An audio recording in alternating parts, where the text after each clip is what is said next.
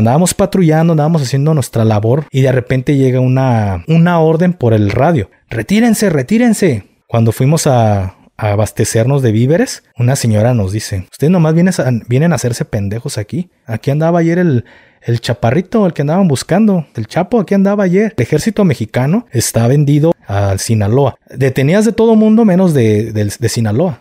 Que de, del Golfo, que de los Zetas, que de la familia, pero de la chapiza, muy raro agarrabas gente. Si no me las entregas, mata a los Ministerio Público, a todos los del MP. Entonces todo se arregla a plomazos, güey. No tienes derecho de dormir en una cama. Me hacían comer de la basura. De lo que la gente tira de desperdicio. A eso súmale que todo el tiempo te están dando gas lacrimógeno. Entras en una fase de zombie, la fase de zombies. Porque empiezas a alucinar, güey. La mente ya te empieza a jugar bien cabrón, güey. El elemento entre su alucina estaba viendo extraterrestres, güey. Y veía ovnis. Y muy buenas tardes a todos ustedes. El día de hoy les traigo un episodio bastante interesante que la verdad vale la pena que lo vean completo. Estoy en la ciudad de Guadalajara y me encuentro con un gran amigo, el buen Gafe 423. ¿Cómo estás, hermano? Bien, entonces, hermano, muchísimas gracias por eh, haberme invitado nuevamente. Ya poco más de un año que estuvimos en, en el primer podcast, ¿no? Sí, fue un año. Sí, güey, fue como un año, dos meses, más o menos, año tres, por ahí más o menos que tuvimos el primero. O sea, qué rápido se ve el tiempo, la neta, para mí ha pasado, no sé, pienso que pasaron unos cuatro meses, güey, o cinco. No, sí, ya como un año, tres meses, y me estoy yendo poco, más o menos. Y desde ese entonces la gente no deja de pedirme la segunda parte. Sí, te lo pidieron mucho, ¿no? Sí. Pero pues ya estamos aquí, carnal. es lo bueno. Este, pues digo, si este, no han visto la entrevista, eh, les, recomiendo, perdón, si no lo conocen, les recomiendo que vayan a ver la entrevista para que más o menos este, sepan de qué vamos a hablar. Eh, pues, hermano, de todos modos, como quiera haber gente nueva, este, pues. me gustaría que te presentaras un poco ahí con la racita nueva. Pues, ¿qué onda, banda? ¿Cómo, se encuentran? Yo soy el Gafe423. Tengo un canal aquí en, en, YouTube. Ya actualmente me estoy dedicando al tema de, del podcast. Ya le hice segunda por aquí a, a mi hermano Gusgri. Pero yo inicié con el contenido de, la temática militar ya que fui un elemento que formó parte del ejército mexicano y parte de, fuerzas especiales, lo que la gente coloquialmente conoce como el GAFE. Entonces, por ahí tengo un canal de, YouTube y tengo pues algunas experiencias que conté ya, como les repito actualmente, pues ya estoy en el tema del podcast. Oye, está teniendo bastante éxito, ¿eh? Gracias, gracias. Está con madre. Oye, hermano, pues bueno, eh, te platicaba que hubo, hubo una entrevista que miré de un personaje que te entrevistó y dije yo, ah, no manches, o sea, te hizo mejores preguntas de las que yo te pude haber hecho el día que te entrevisté. Y dije, bueno, pues me gustaría que lo que dijo, ciertas cosas que dijiste en el podcast, como por ejemplo eh, el proceso para llegar a ser gafe en entrenamiento, se me hizo muy interesante. Estuve viendo unos fragmentos ahí en TikTok y hicieron muy virales.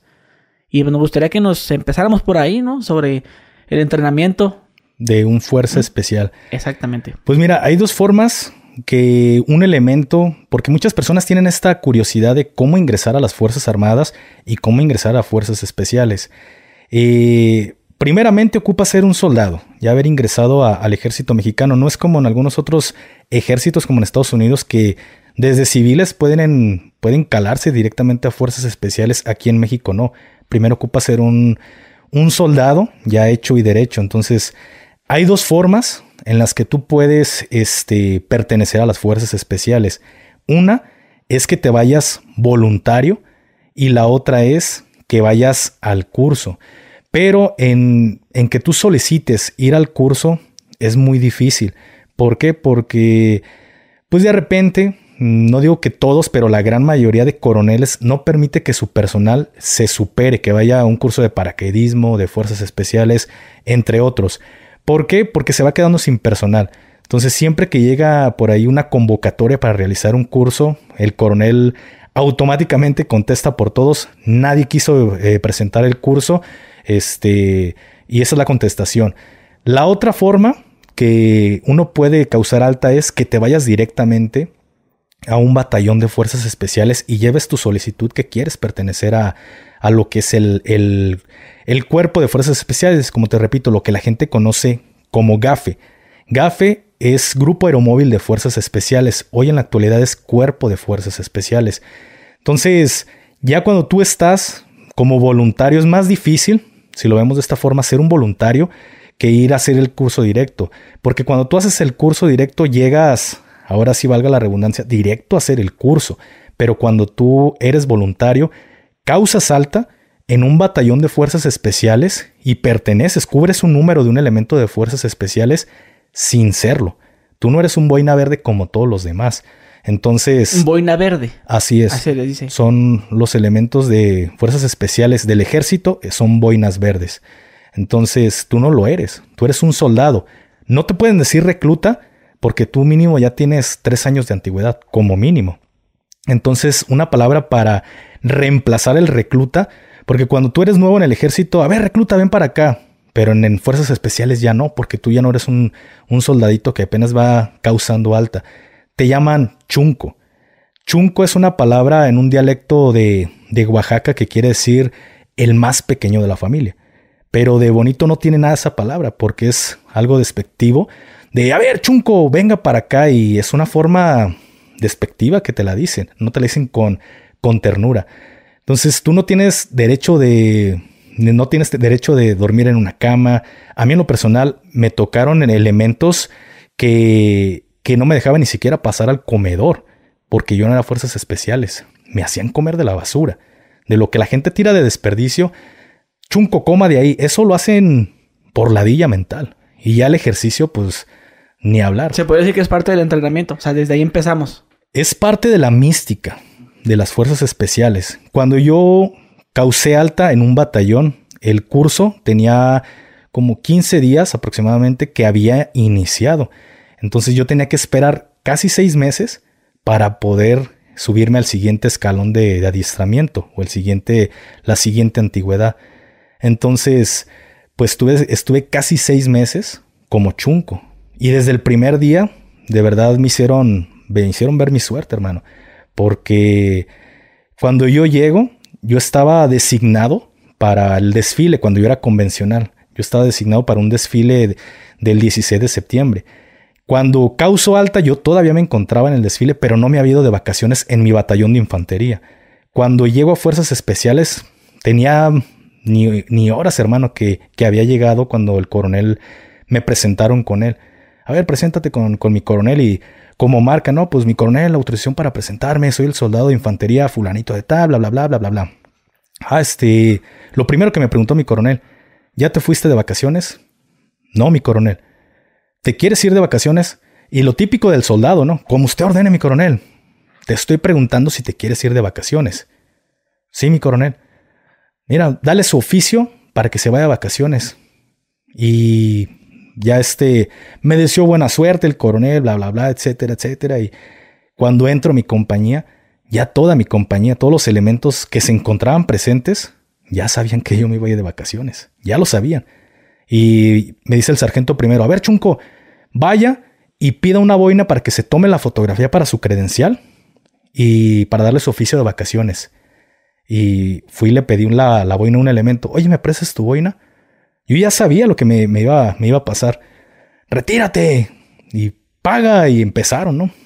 Primero hay que 50, 100 lagartijas abdominales porque nadie te va a prestar su boina, porque esos elementos ya se la ganaron. Entonces una forma en la que yo te presto mi boina, vas a pagar no con dinero, lo vas a pagar con, con sudor. Esa es parte de la mística de las fuerzas especiales. Entonces, ahí me tuvieron un buen rato hasta que ya el elemento se apiadó y me dijo, ten, me la regresas. Fui con el fotógrafo, me puse la boina verde, la playera negra, me tomaron mi fotografía y me dieron mi credencial. Pero para eso, otro sargento que era, era un casfe, porque ahí también, entre fuerzas especiales, nosotros vemos también a, otras personas que son como el, el top de nosotros, que son casfes y coifes, que actualmente son cofes. Los casfes son de, de sargento segundo a sargento primero que CASFE significa Curso de Sargentos de Fuerzas Especiales. De los COIFES es de subteniente hacia arriba, son los COIFES, que es el Curso de Instructores Oficiales de las Fuerzas Especiales. Hoy en día es COFE, Curso de Oficiales de Fuerzas Especiales, pero ellos son el top, porque aparte de realizar el curso que nosotros hicimos, ellos realizaron otro curso de aparte de otros seis meses, que créeme lo que se gradúan menos de 15 elementos del CASFE y menos de 15 elementos del, del COIF. Es muy exigente ese curso. Entonces ellos para nosotros es como, el máximo respeto hacia ellos. Y me agarra un caso y me dice, a ver, pague maldito. Y me puso ahí, me reventó las piernas a puro ejercicio, hermano. Puro ejercicio. Son ejercicios que... ¿Sentadillas o qué?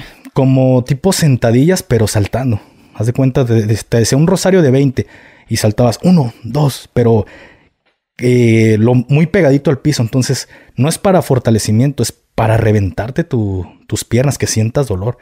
Y ahí me tuvo hasta como las 5, 6 de la tarde aproximadamente. Y ya cuando terminó, me dice, para que le queden ganas chunco de volver. Y esas palabras se me quedaron bien, bien presentes porque me reventó. Su especialidad era reventar las piernas. Muy poco me metió de, de barras, de brazos. Ya me fui. Este, llevaba mi mochila con todo mi equipo otra vez de regreso. Y llegué a la central de autobuses, la central del norte. Venía del metro, bajar las escaleras y subir, ya me costaba, hermano. Cuando llego a lo que viene siendo la central, me subo al camión, me quedo dormido, me desperté ya directo en Guadalajara. Me despertó una señora. Oye, mijo, ya llegamos. Ya no me pude levantar, güey. No me pude levantar de tan tanto dolor que tenía en las piernas, las sentía como intumidas. Me agarré del respaldo del asiento de adelante y como pude me levanté y arrastrando las piernas me bajé del camión. Para bajarme esas pequeñas escaleras que tiene el camión fue un pedísimo. Y el chofer se me queda viendo como este güey, ¿qué pedo? Llego y ya me estaba esperando mi, mi papá ahí en, en el carro y me dice, ¿qué te pasó? Me dieron la bienvenida. Pero así, te lo juro que hasta mi jefe se agüitó de, de verme cómo estaba. Y son 30 días lo que te dan de, de vacaciones aproximadamente. Ya cuando estaba próximo a, incorporarme, de verdad ya no quería regresar, güey. Decía, no mames, si eso fue un día. ¿Qué me espera? Seis meses de espera para hacer el curso y otros seis meses de curso. No fue nada. Pero dije, bueno, ya estoy ahí, pues hay que atorarle. No pasa nada. Si no, no aguanto, pues no pasa absolutamente nada. Oye, y pues uno se imagina, ¿no? Que entrenamiento, como lo que te había mencionado, andar gateando así entre los alambres de púas, nadando, trotando y por pues eso que me cuentas es, eh, vas empezando, me imagino que vas a empezar a contarme, ¿no? Sí, esto, todos los entrenamientos. Esto fue el principio de la ladilla. Ladilla es como desgaste nada más. La maldad, pues. La maldad. Cuando llego al, al batallón, me ve el sargento que me había puesto mamado, decimos nosotros. Y me ve y me dice, sí volviste, chunco, volviste por más. Entonces, yo todo el tiempo tenía que andar mojado. Mi uniforme siempre tenía que andar completamente mojado calzones, calcetines, botas, todo. Porque es el chunco no tiene derecho a, no andar, andar seco. Y el detalle tú puedes decir, no pasa nada, pues nada más está mojado. Estás a las faldas del volcán del Iztaccíhuatl y del Popo, hace muchísimo frío. Entonces, todo el tiempo tienes frío, todo el tiempo te estás deshidratando, porque a veces el frío deshidrata más que ni cuando hay calor. Entonces, de ahí empiezas a sentir toda esta ladilla de que te traen lo que tú dices, pecho tierra, decimos nosotros en, burla, nadando debajo de las literas. Váyase a nadar ahí en las literas y ahí te traen. Horas ahí arrastrándote. Llega el punto en el que hasta tus codos se pelan. Tus rodillas se llegan a pelar de, de tanto que te estás arrastrando. A eso súmale que todo el tiempo te están dando gas lacrimógeno. Todo el tiempo, todo el tiempo de las latas de las granadas de gas lacrimógeno del CS, las abren y le sacan como una tipo pastilla. Parece como si fuera una galleta de una marca que no vamos a mencionar. Entonces, ¿qué hace? Se muele esa, galleta. La mueles al punto de hacerla polvo. Y a ese, a, a, los papeles higiénicos le arrancan unos cuadritos, le dan una línea de ese polvo, lo hacen como churrito y lo prenden te hace el mismo efecto, hermano, de la granada de, gas lacrimógeno. Pero la diferencia es que te dura para, para meses. Una granada te va a durar un minuto. Las chabelas, porque así se le llama chabelas, te duran meses. Hay, hay, un video que miré donde están todos los militares hechos bolas y les avientan algo. Que me imagino que es eso. Es, una granada de gas lacrimógeno. Ajá. Y en todos empiezan a toser y se aguantan y otros ah, salen corriendo y el que sale ya se sale, hey, vaya usted para allá. Y los que se quedan ahí son los que aguantan vara. Ah, ¿Es esto que tú dices? Así es. Esa es una granada de gas lacrimógeno. Ah, ¿Así le hacían ustedes o le hacían uno por uno? Mm, como yo era chunco, éramos dos en mi compañía. pues no nos aventaban una, una granada completa, porque te digo, una granada te dura el efecto dos minutos, pero le sacaban la pastilla de la granada y lo hacían en, en papel higiénico. Entonces te lo, te ponían el, el churrito de Ah, papel higiénico y En la cara. Créemelo, ahí está, está mi canal de testigo, que pánico le tiene al, al gas lacrimógeno. Entonces eso es el pan de cada día del elemento de... A- Ahorita que mencionaste lo de estar mojado. O sea, tú todo el tiempo tienes que estar mojado. O sea, Así tú te, te metes en la regadera o te echabas el agua Te metes a la regadera o... con o- todo con ropa, supongo. Así es, todo con ropa. O dependiendo dónde estés, te vas a una alberca. Si estás arriba en las instalaciones del café, pues hay albercas. Si pasaba alguien y, pasan y te tocan o, o pasaban y con verte, ah, está mojado o no. Lo que pasa es que siempre andas con las mismas personas, o sea, con tu mismo, tu misma compañía o la misma gente. Entonces tú ya sabes que no puedes andar seco. Cada cuánto te aventabas el clavado de la alberca o... Cada que estás, te estás empezando a secar, tú dices, ay, güey, ya me estoy secando. Voy a la regadera y le abro y, y el agua sale como hielo, ¿eh? Porque no te dan agua caliente. Hasta para dormir también. A veces, fíjate, aquí es algo, algo gracioso, que había ocasiones que no me dejaban dormir. Yo cuando vivía aquí en Guadalajara en el ejército, yo nunca dormí en mi batallón. Cuando estaba franco, yo me iba a mi casa. Y ahí las personas que duermen en los batallones se les llaman ratas cuarteleras, los que no quieren gastar una renta. Yo aprendí en la primera semana que no podía ser rata cuartelera, porque no me dejaban dormir. A ver, Chunco, este, se turnaban los, los casfe, los sargentos. A mí me toca de una de la mañana a dos y media de la mañana o dos de la mañana. A ti te toca de tal hora a tal hora para no dejarte dormir. Y te traían al pedo, gaseándote y demás. Entonces, ahí aprendí que tenía que salir a rentar. O sea que si concili- estabas conciliando el sueño, eh, te picaban o... No, es que no estás así sentado, no. Te traen haciendo ejercicio, eh, arrastrándote, gaseándote, pegándote, porque te llegan hasta a golpear. Un ejemplo, eh, y eso es lo bueno de ser un chunco de batallón, porque aprendes todas esas, esa, esas palabras o ese léxico que se utiliza en las fuerzas especiales. Un ejemplo, la primera vez me dijeron, a ver, chunco, quítate las botas. Yo acostado en el, en el suelo me estaban poniendo a hacer como abdominales. Quítate las botas. Me quito las botas. Los calcetines. Va, los calcetines. Y a ver, pon tus plantas de los pies. Y pongo las plantas arriba. Y me dice el instructor, ay, chunco, traes hongos en los pies. Y yo me quedo, pues no tengo hongos. Pero no te preocupes, aquí tenemos el remedio para tus hongos, el miconazón. Y saca una, una cuerda de estas con las que rapeleamos. Esas se llaman prolongas o eslinga, dependiendo de los metros es como se llama. Saca la prolonga que está gruesa. Imagínate, es para rapelear. ¿Qué- ¿Cómo rapelear? Eh, bajar como por ejemplo, no sé si has visto en las películas que Ah, bajan en una cuerda. Llama de que... Con el arnés. Así es. A partir de, creo que de 9 metros hacia arriba ya se llama eslinga. Cuando es menor, se llama prolonga. Agarra la prolonga y ¡pa! me pegan las plantas de los pies. Y, ah, pues grito, se siente el dolor bien cabrón, pues te están golpeando. Y luego en los pies. Y mi reacción creo que la, la- lo mismo hubieran hecho todas las personas. Agarrarte los pies. Y cuando me agarro las plantas de los pies, me dice el sargento, ay, chunco, ya te llenaste las manos de, de hongos también. Ponga también las manos. Y Me revientan las manos, te sangran, güey. Los pies igual te sangran. Ahí fue donde entendí que era una ladilla. Simplemente era una forma de ladillarme. Y aprendí en ese momento que por más que me doliera el primer golpe en los pies, no me agarrara los pies, las plantas de los pies. Porque sabía que venía el, madrazo en las manos. Entonces cuando me tocaba, a ver, ponga los pies. ¡Pa! Por más que me doliera, nomás me agarraba las, me apretaba las nalgas con las manos. O el suelo. ¡ah! Pero hasta ahí. Porque si sabía que si me agarraba, tocaban en las manos. Entonces, todas esas, eh, ese léxico lo vas entendiendo qué hacer y qué no hacer. Llega un punto que ya estás tan acostumbrado que te vale madre. Te vale madre, los seis meses se te van rápido, ya estás acostumbrado a andar todo el tiempo al pedo. A ver, Chunco, le vamos a leer un libro de fuerzas especiales. Y yo sabía en automático, güey, que me tenía que poner de cabeza para que me empezaran a leer ese, ese manual. No, que las fuerzas especiales, esto, esto. Y, y yo de cabeza, güey. Y si te caes, estás relajado, era una posición de relajado, parado de manos, de cabeza.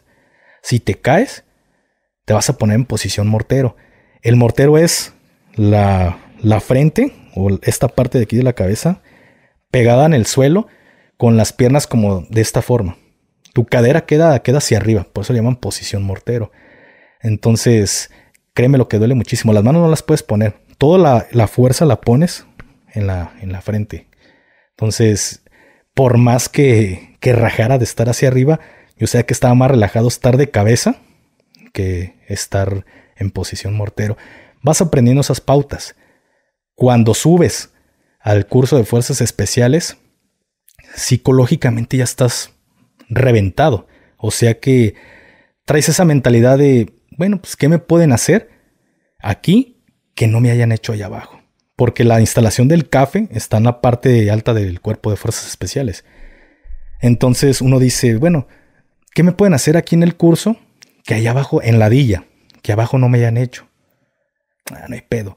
Y aparte, antes de que te vayas, te dicen, si sentiste que estuvieron culeros tus seis meses, cuando si te bajas del curso, te va a ir peor.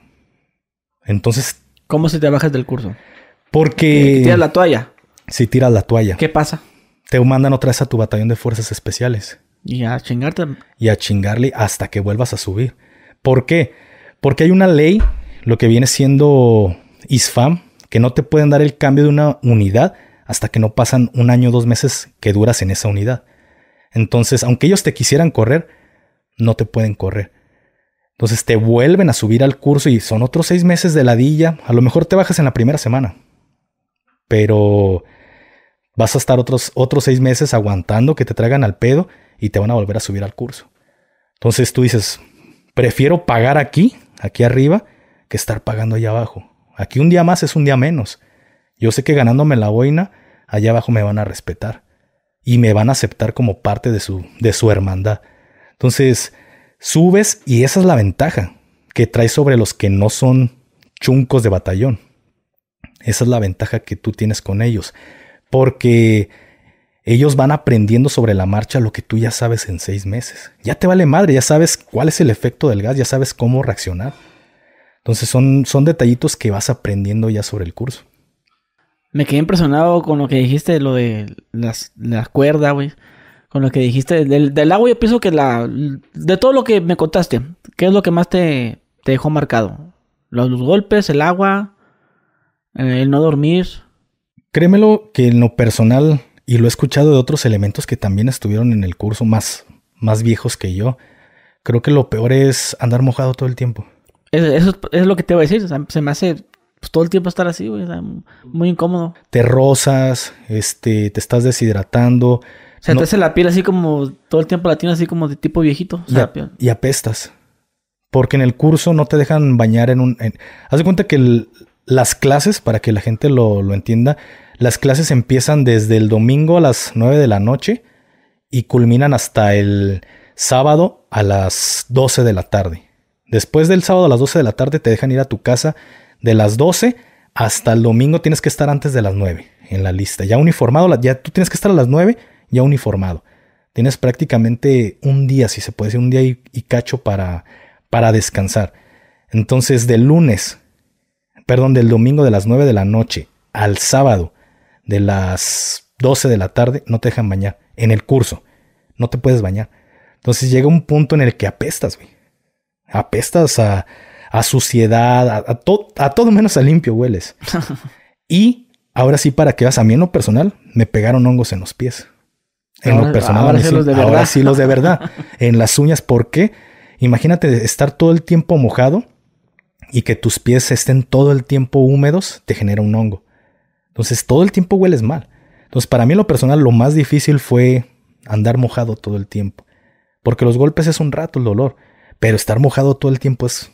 Y, y el hacer eso de los golpes y todo eso que me cuentas, ¿con qué fin? ¿Prepararte para qué?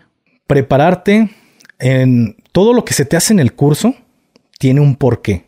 Todo, absolutamente todo, desde no dejarte dormir, gasearte, todo tiene un porqué.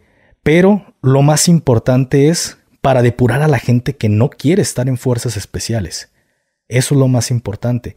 ¿Por qué? Eh, a lo mejor, si quieres, ahorita lo tratamos un poquito más adelante.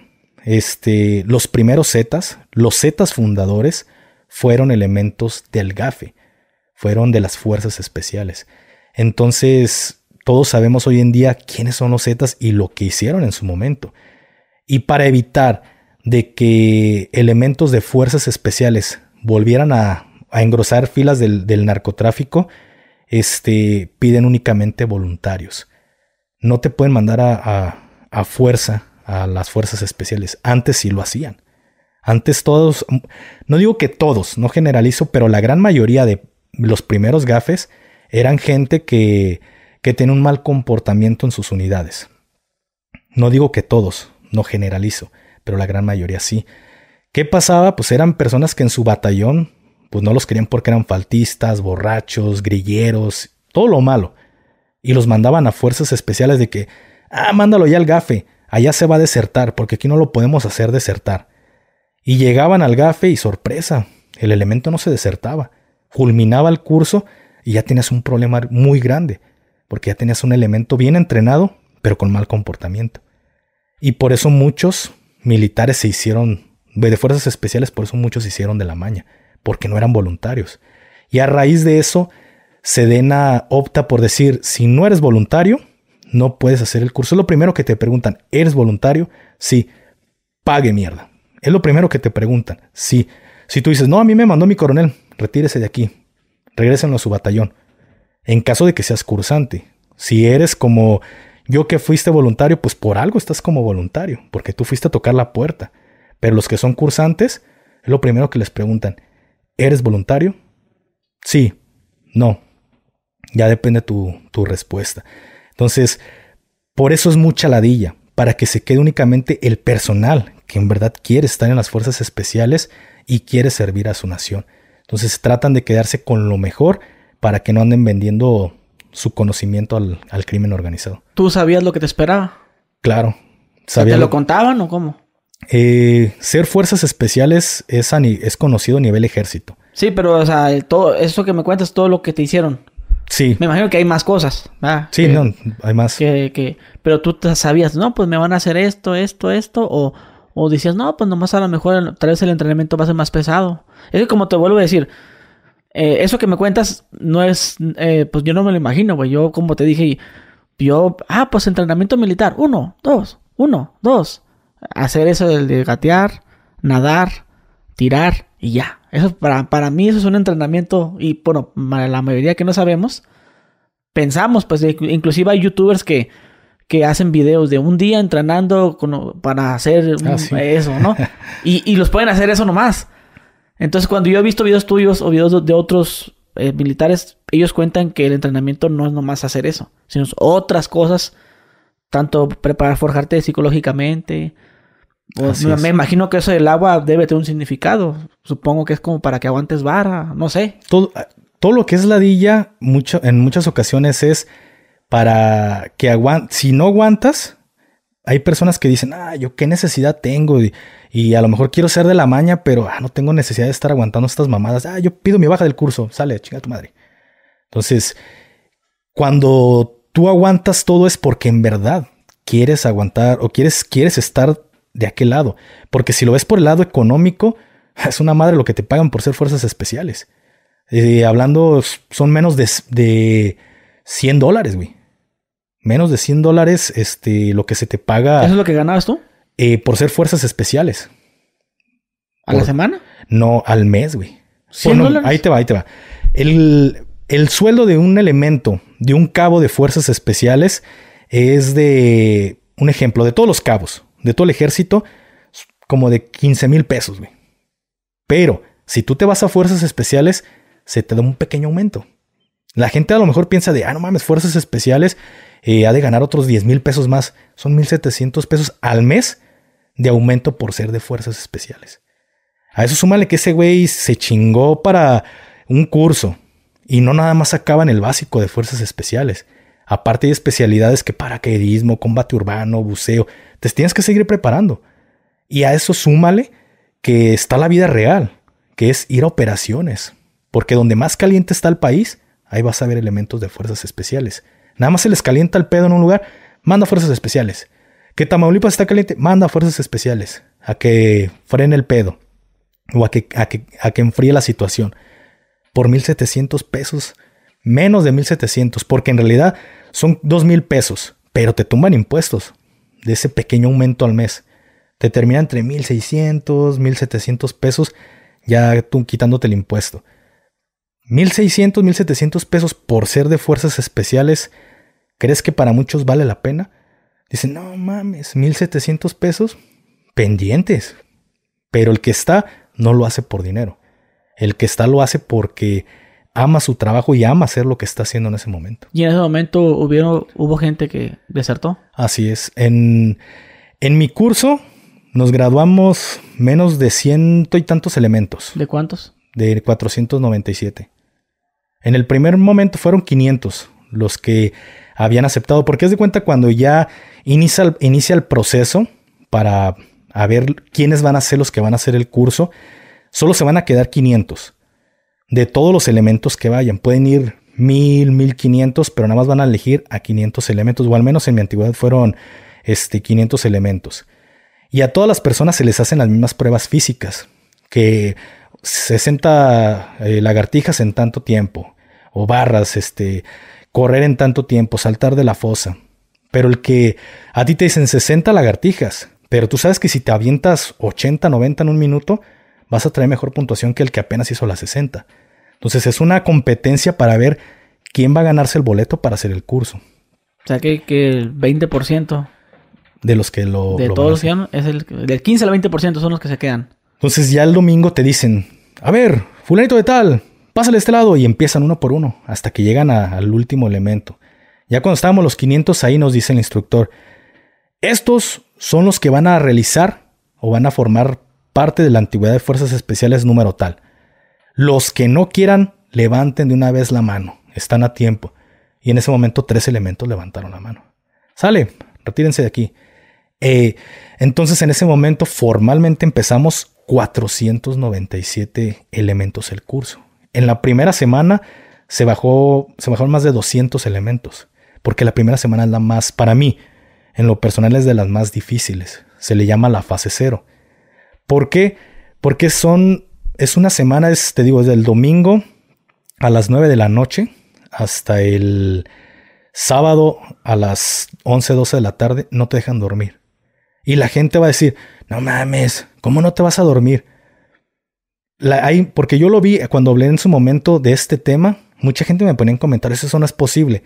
El hecho de que hay gente que nunca se ha exigido este, tanto, no quiere decir que porque tú no lo hayas hecho, no se puede. Claro que se puede.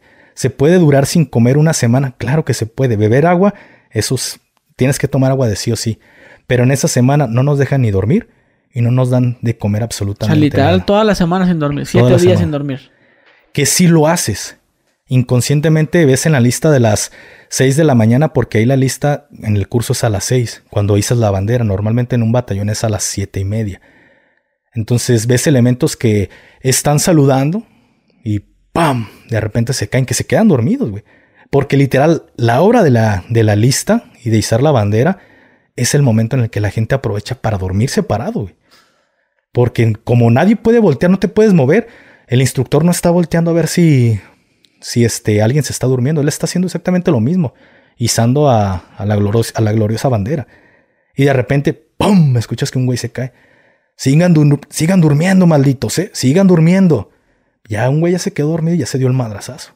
¿Y eso qué implica? ¿Baja? De que pasan, ya que nos pasa lo, lo de izar la bandera, pues allá te puedes mover. Pasa un instructor y te avienta polvo del gas lacrimógeno en la cara. Le llaman chichiflí. Te levantas a madre. Y esa madre arde, güey. Arde, te, te quema, te hace estornudar. Entonces dicen, ahorita que acabe la lista, van a ver malditos. Ya llevan, ya deben 10 vueltas. Y ahorita vamos a las vueltas.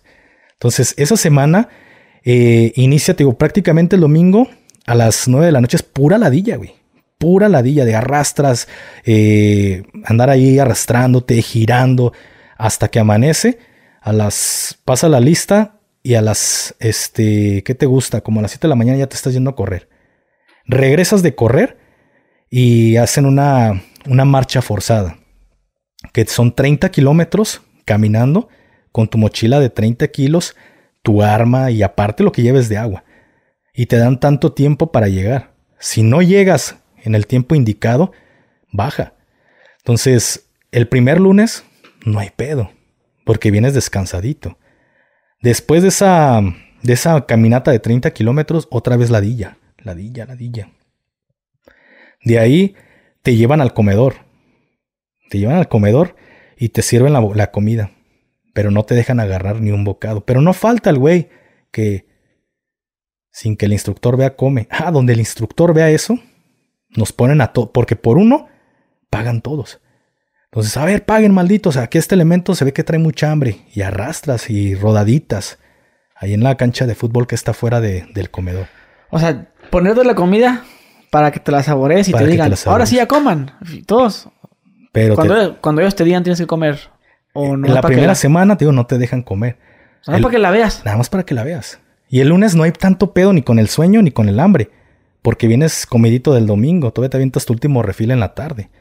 Pero eso ya empieza a partir del martes, miércoles, ya empiezas a sentir el hambre, ya empiezas a sentir el sueño.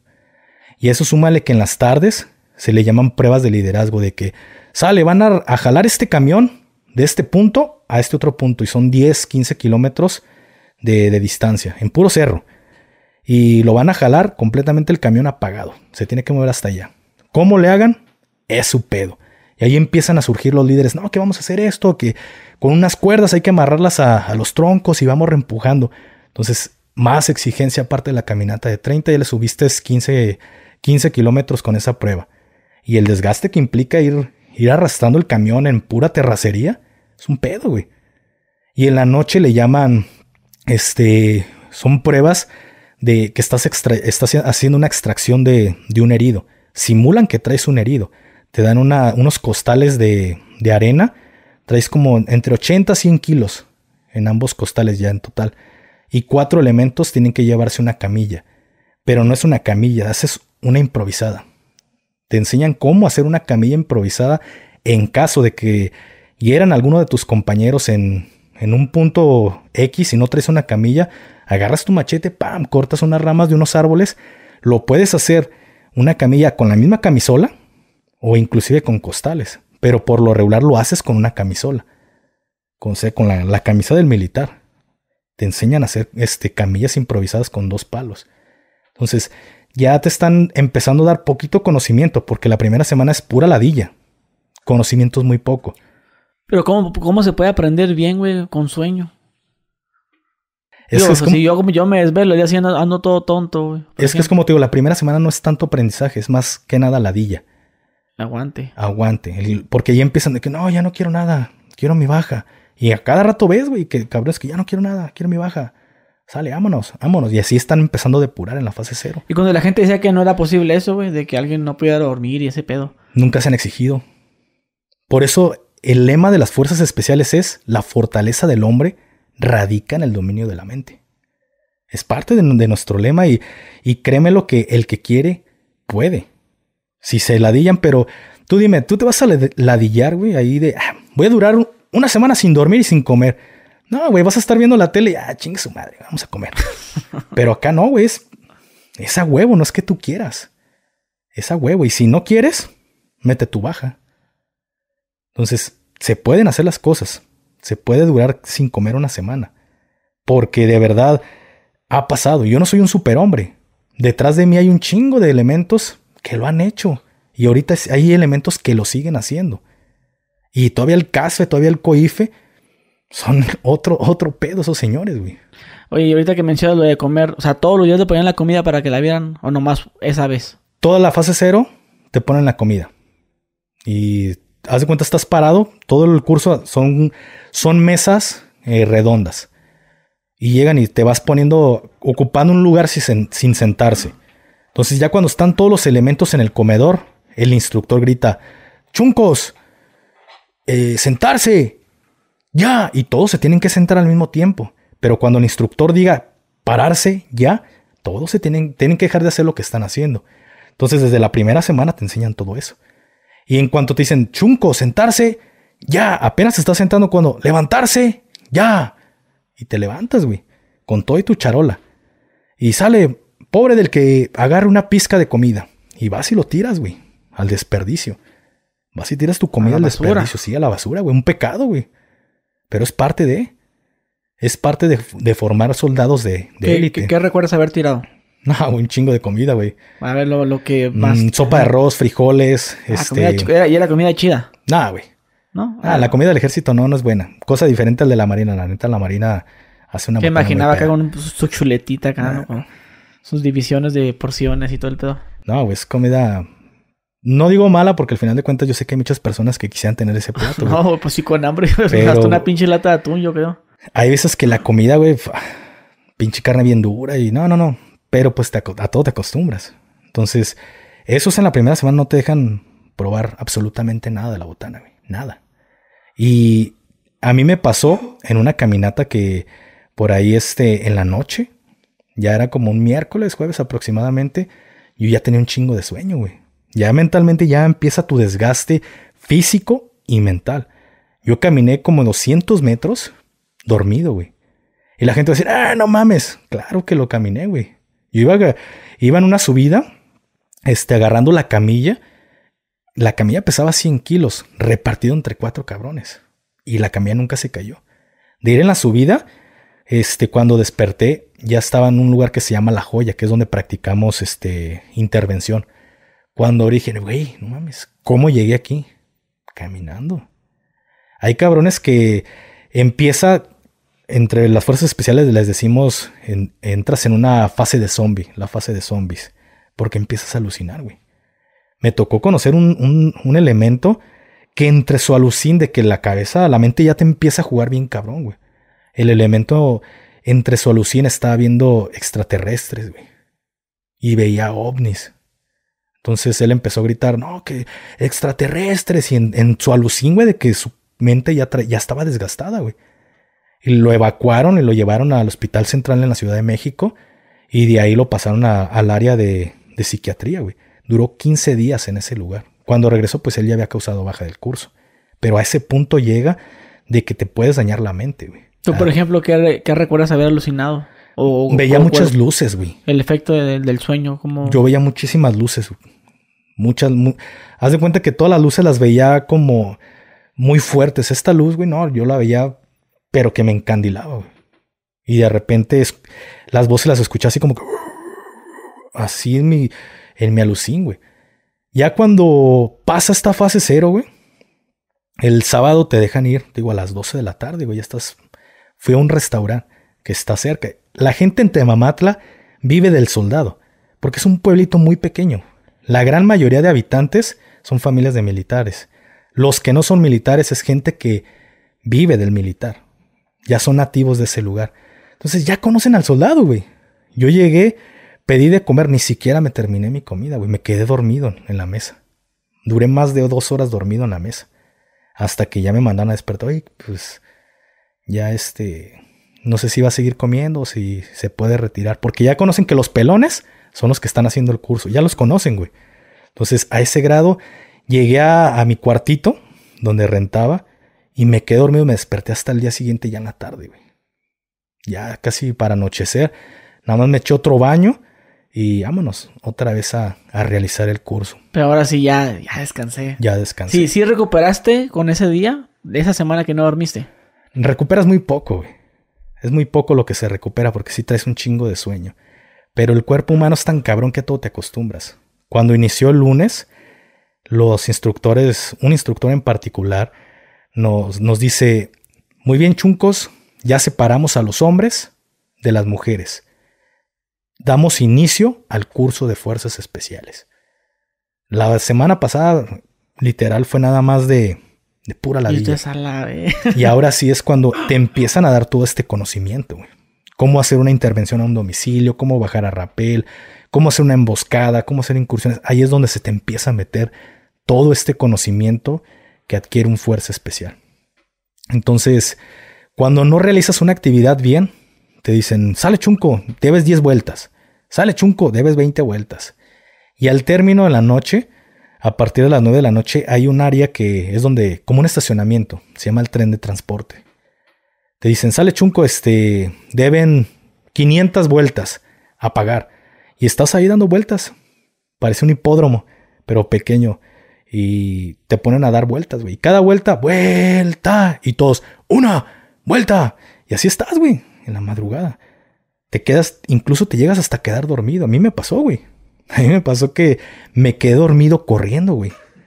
Y me, me, salió cara esa factura, güey, porque yo iba dormido, pero iba corriendo con mi mochila de 30 kilos. Y la gente puede decir, ah, no mames, no es cierto. Pues lo que, lo que te mencioné, bueno, lo mencioné en un podcast también, que yo me quedé dormido, güey, subiendo la rumorosa. La rumorosa. O sea, no, sé en qué momento me di, dije, ah, cabrón, ¿ya subí la rumorosa? ¿A qué hora? O sea, pasé, o sea, yo pasé por los militares, subí y, dormido. O sea, es como los sonámbulos. Así es. O sea, el sonámbulo se levanta, abre la puerta, sale. Porque si tú estuvieras dormido, pues chocas con algo, ¿no? Entonces tú debes de estar en piloto automático, no sé cómo madres. Así me encontraba yo, güey. En piloto automático, pero dormido. Y, y, no alucinabas así como que mirabas que pasaba gente o que la cara, por ejemplo, yo que una vez duré dos días sin dormir y la cara de la gente la miraba rara, güey. De repente, después ya, ya entraba en razón y ya la miraba bien. Pues las miraba así como, como deformes, güey. Eso es lo que, lo que a mí me tocó alucinar, güey, eso. Sí, cada mente juega diferente. Sí, miraba, la, como dices tú, la voz así bien raras. Yo miraba las caras bien raras, güey. Te miraba y decía, ¿por qué tiene la cara así este güey? Y me clavaba en ti, güey. Me iba en el viaje, pues. Te avionabas. Sí. y no me quiero imaginar, este, pues ahora sí, corriendo, porque cuando vas manejando, o sea, no sé si te ha pasado que manejas y que te vas quedando dormido. O sea, el efecto es más cabrón, güey, manejando, porque vas en un estado bien relajado, manejando. Y, y, pues ves también cosas. Y corriendo no me imagino, güey. Es que ya para, esa fecha, cuando, cuando me esguincé, pues ya había pasado la fase cero. Ya iba a la mitad de, del curso.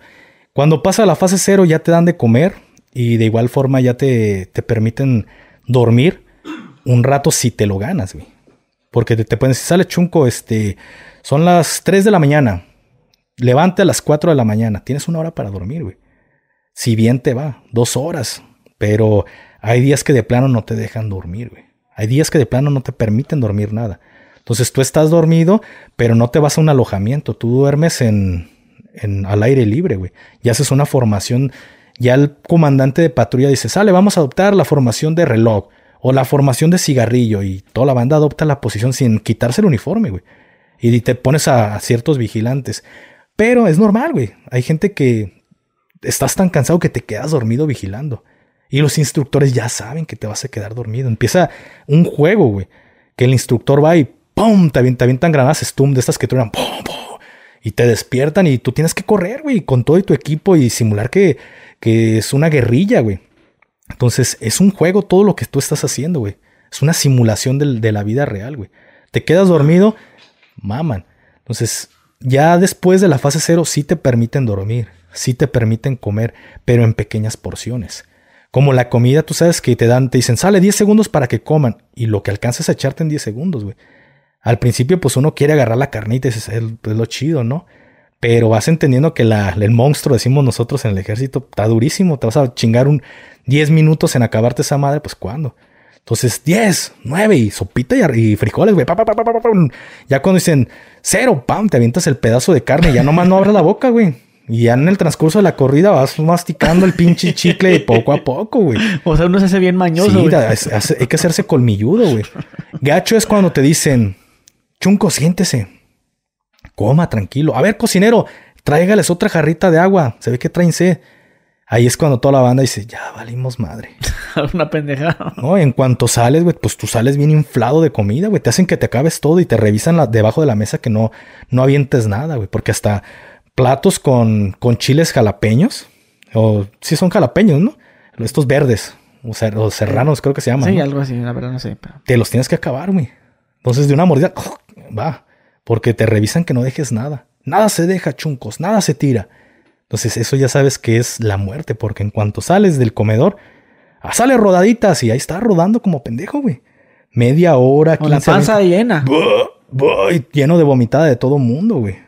No, está bien cabrón, güey. Tú sabes que cuando te dan en abundancia es porque va a haber pedo.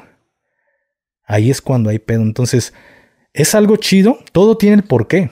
Preparar a una persona para cualquier tipo de eventos. Si hay que dormir, ahí hay que dormir. Si hay que comer esto, traigan hojas, cabrón. De verdad, ah, me tocó una operación ya en la vida real. Que nada más nos dieron dos huevos a cada cabrón, ya cocidos. Y una latita de, de atún. Por una semana, güey. Sale, los vamos a sembrar aquí en la sierra. Y camínenle. Porque van, van a ir a buscar un capo de, de aquí que está, está escondido, está refundido. Y el chiste es hallarlo. Y no puedes andar en vehículos porque el sistema de, de halcones en México pues, es otro pedo, está muy cabrón.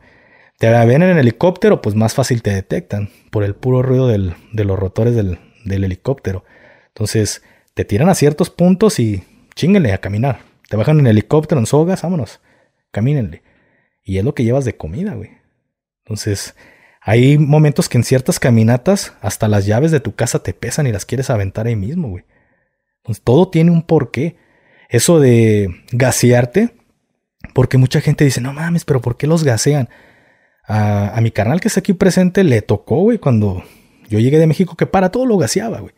Él sabe su, su, su, historial, pero sale, no te quieres levantar temprano, gas. Y lo fui educando, güey, con el gas. Llegó un punto en el que yo le estaba dando, impartiendo conocimiento a algunos policías que andábamos de escolta, y él te lo puede decir, güey. Y le tocó llegar a una, una redada, una intervención, donde llegaron policías de aquí de Jalisco, no vamos a decir de qué municipio, pero llegaron bien bravos, güey, aventando granadas de, de gas este, lacrimógeno. No se pusieron bien algunos la máscara y salieron como pedos, güey. Y mejor estos güeyes ya sin máscara tuvieron que entrar a hacer la intervención en apoyo a un grupo de operaciones especiales de, de aquí de Jalisco. Entonces, todo tiene un porqué. Porque tú puedes traer la, la, máscara y si no aguantas el gas, con poquito que se te filtre o que el filtro ya, ya este, te falló, vas a tragar gas. ¿Y tú de tanto que te dieron, te hace algo el gas a ti? Sí, sí hace. Pero. Ya no, no en tanto, o sea, lo toleras un poquito más. Lo toleras pudieras... ya sabes la, como las mañitas de cómo, cómo hacerle, ¿no? Porque lo que pasa es que se te cierra la garganta. Entonces, tú sabes que hay que acumular saliva. Relajado. Uh -huh. Lo peor que puede sentir una persona es no respirar, güey. Es el peor. Y también tu mente, tu instinto sí. de supervivencia te hace que, que sientes que te estás ahogando más. Es algo que desde que te sacan del vientre de tu madre, haces por inercia, güey, respirar. Y que no lo puedes hacer. El, ¿Qué pasa cuando la gente se está ahogando? Entran en pánico. Y es lo mismo el gas. El gas te cierra la garganta, no te deja ver, güey. Y no puedes respirar ni por la nariz ni por la garganta.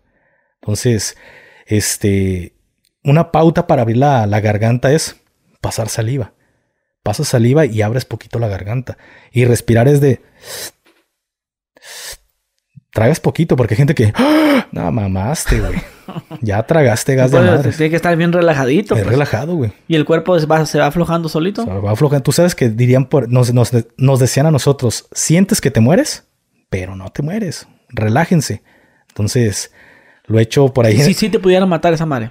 No, no te mata. No. A menos de que padezcas de algún problema cardíaco, por, puede haber alguna una repercusión. Y con ese entrenamiento tan fuerte, ¿no hubo hay gente que quedó ahí tirada? Por un, un paro cardíaco. Digo, no, a mí no días, me tocó. Tantos días estar corriendo y tantos días estar haciendo eso. No, a mí no me tocó. ¿Para qué te digo que de nosotros no? O sea, no, no hubo un accidente. No. Hubo, a, había accidentes de que en las corridas hacían de que el elemento ya no podía y lo iban empujando. Corre, corre. Porque te hacían regresar por tu compañero. No, lo, no pasó en mi curso, pasó uno de paracaidismo de que el curso se tiene que regresar completamente todos por el compañero que va hasta atrás y ahí lo van empujando. Ya está prohibido en la actualidad en el ejército porque un elemento lo forzaron más de lo que él podía, ¡pum! paro cardíaco y, y ahí quedó. Entonces llegó una disposición de que ya no se, se obligara a la gente a correr más de lo que ya no podía. Pero en lo personal, problemas de ese tipo por gas no, no nos tocó a nosotros, o al menos en lo personal a mí no. Me quedé pensando en lo que dijiste de la vomitada, güey. No, pues sí, O sea, dando vueltas así como... O, o hasta la chingada. Hasta la chingada y de regreso. ¿Qué tanto? ¿100 metros? ¿Más? Mm, una cancha de fútbol. Ok. En la cancha de fútbol está fuera ¿Y, del... ¿Y, de reversa, mami? ¿O, o y nomás otra la...? vez de regreso. No, estás, estás en, el- en lo que viene siendo el, el largo de la cancha ida y vuelta rodando. Llegas a la portería y otra vez... Ok, para que nos escuchen en Spotify, así como vemos en las películas cuando la persona dispara, eh, la tú, por ejemplo, si tú estás en el piso, yo te disparo y tú empiezas como gusanito a dar... Así es. Digo, para... Porque no todos nos ven ya.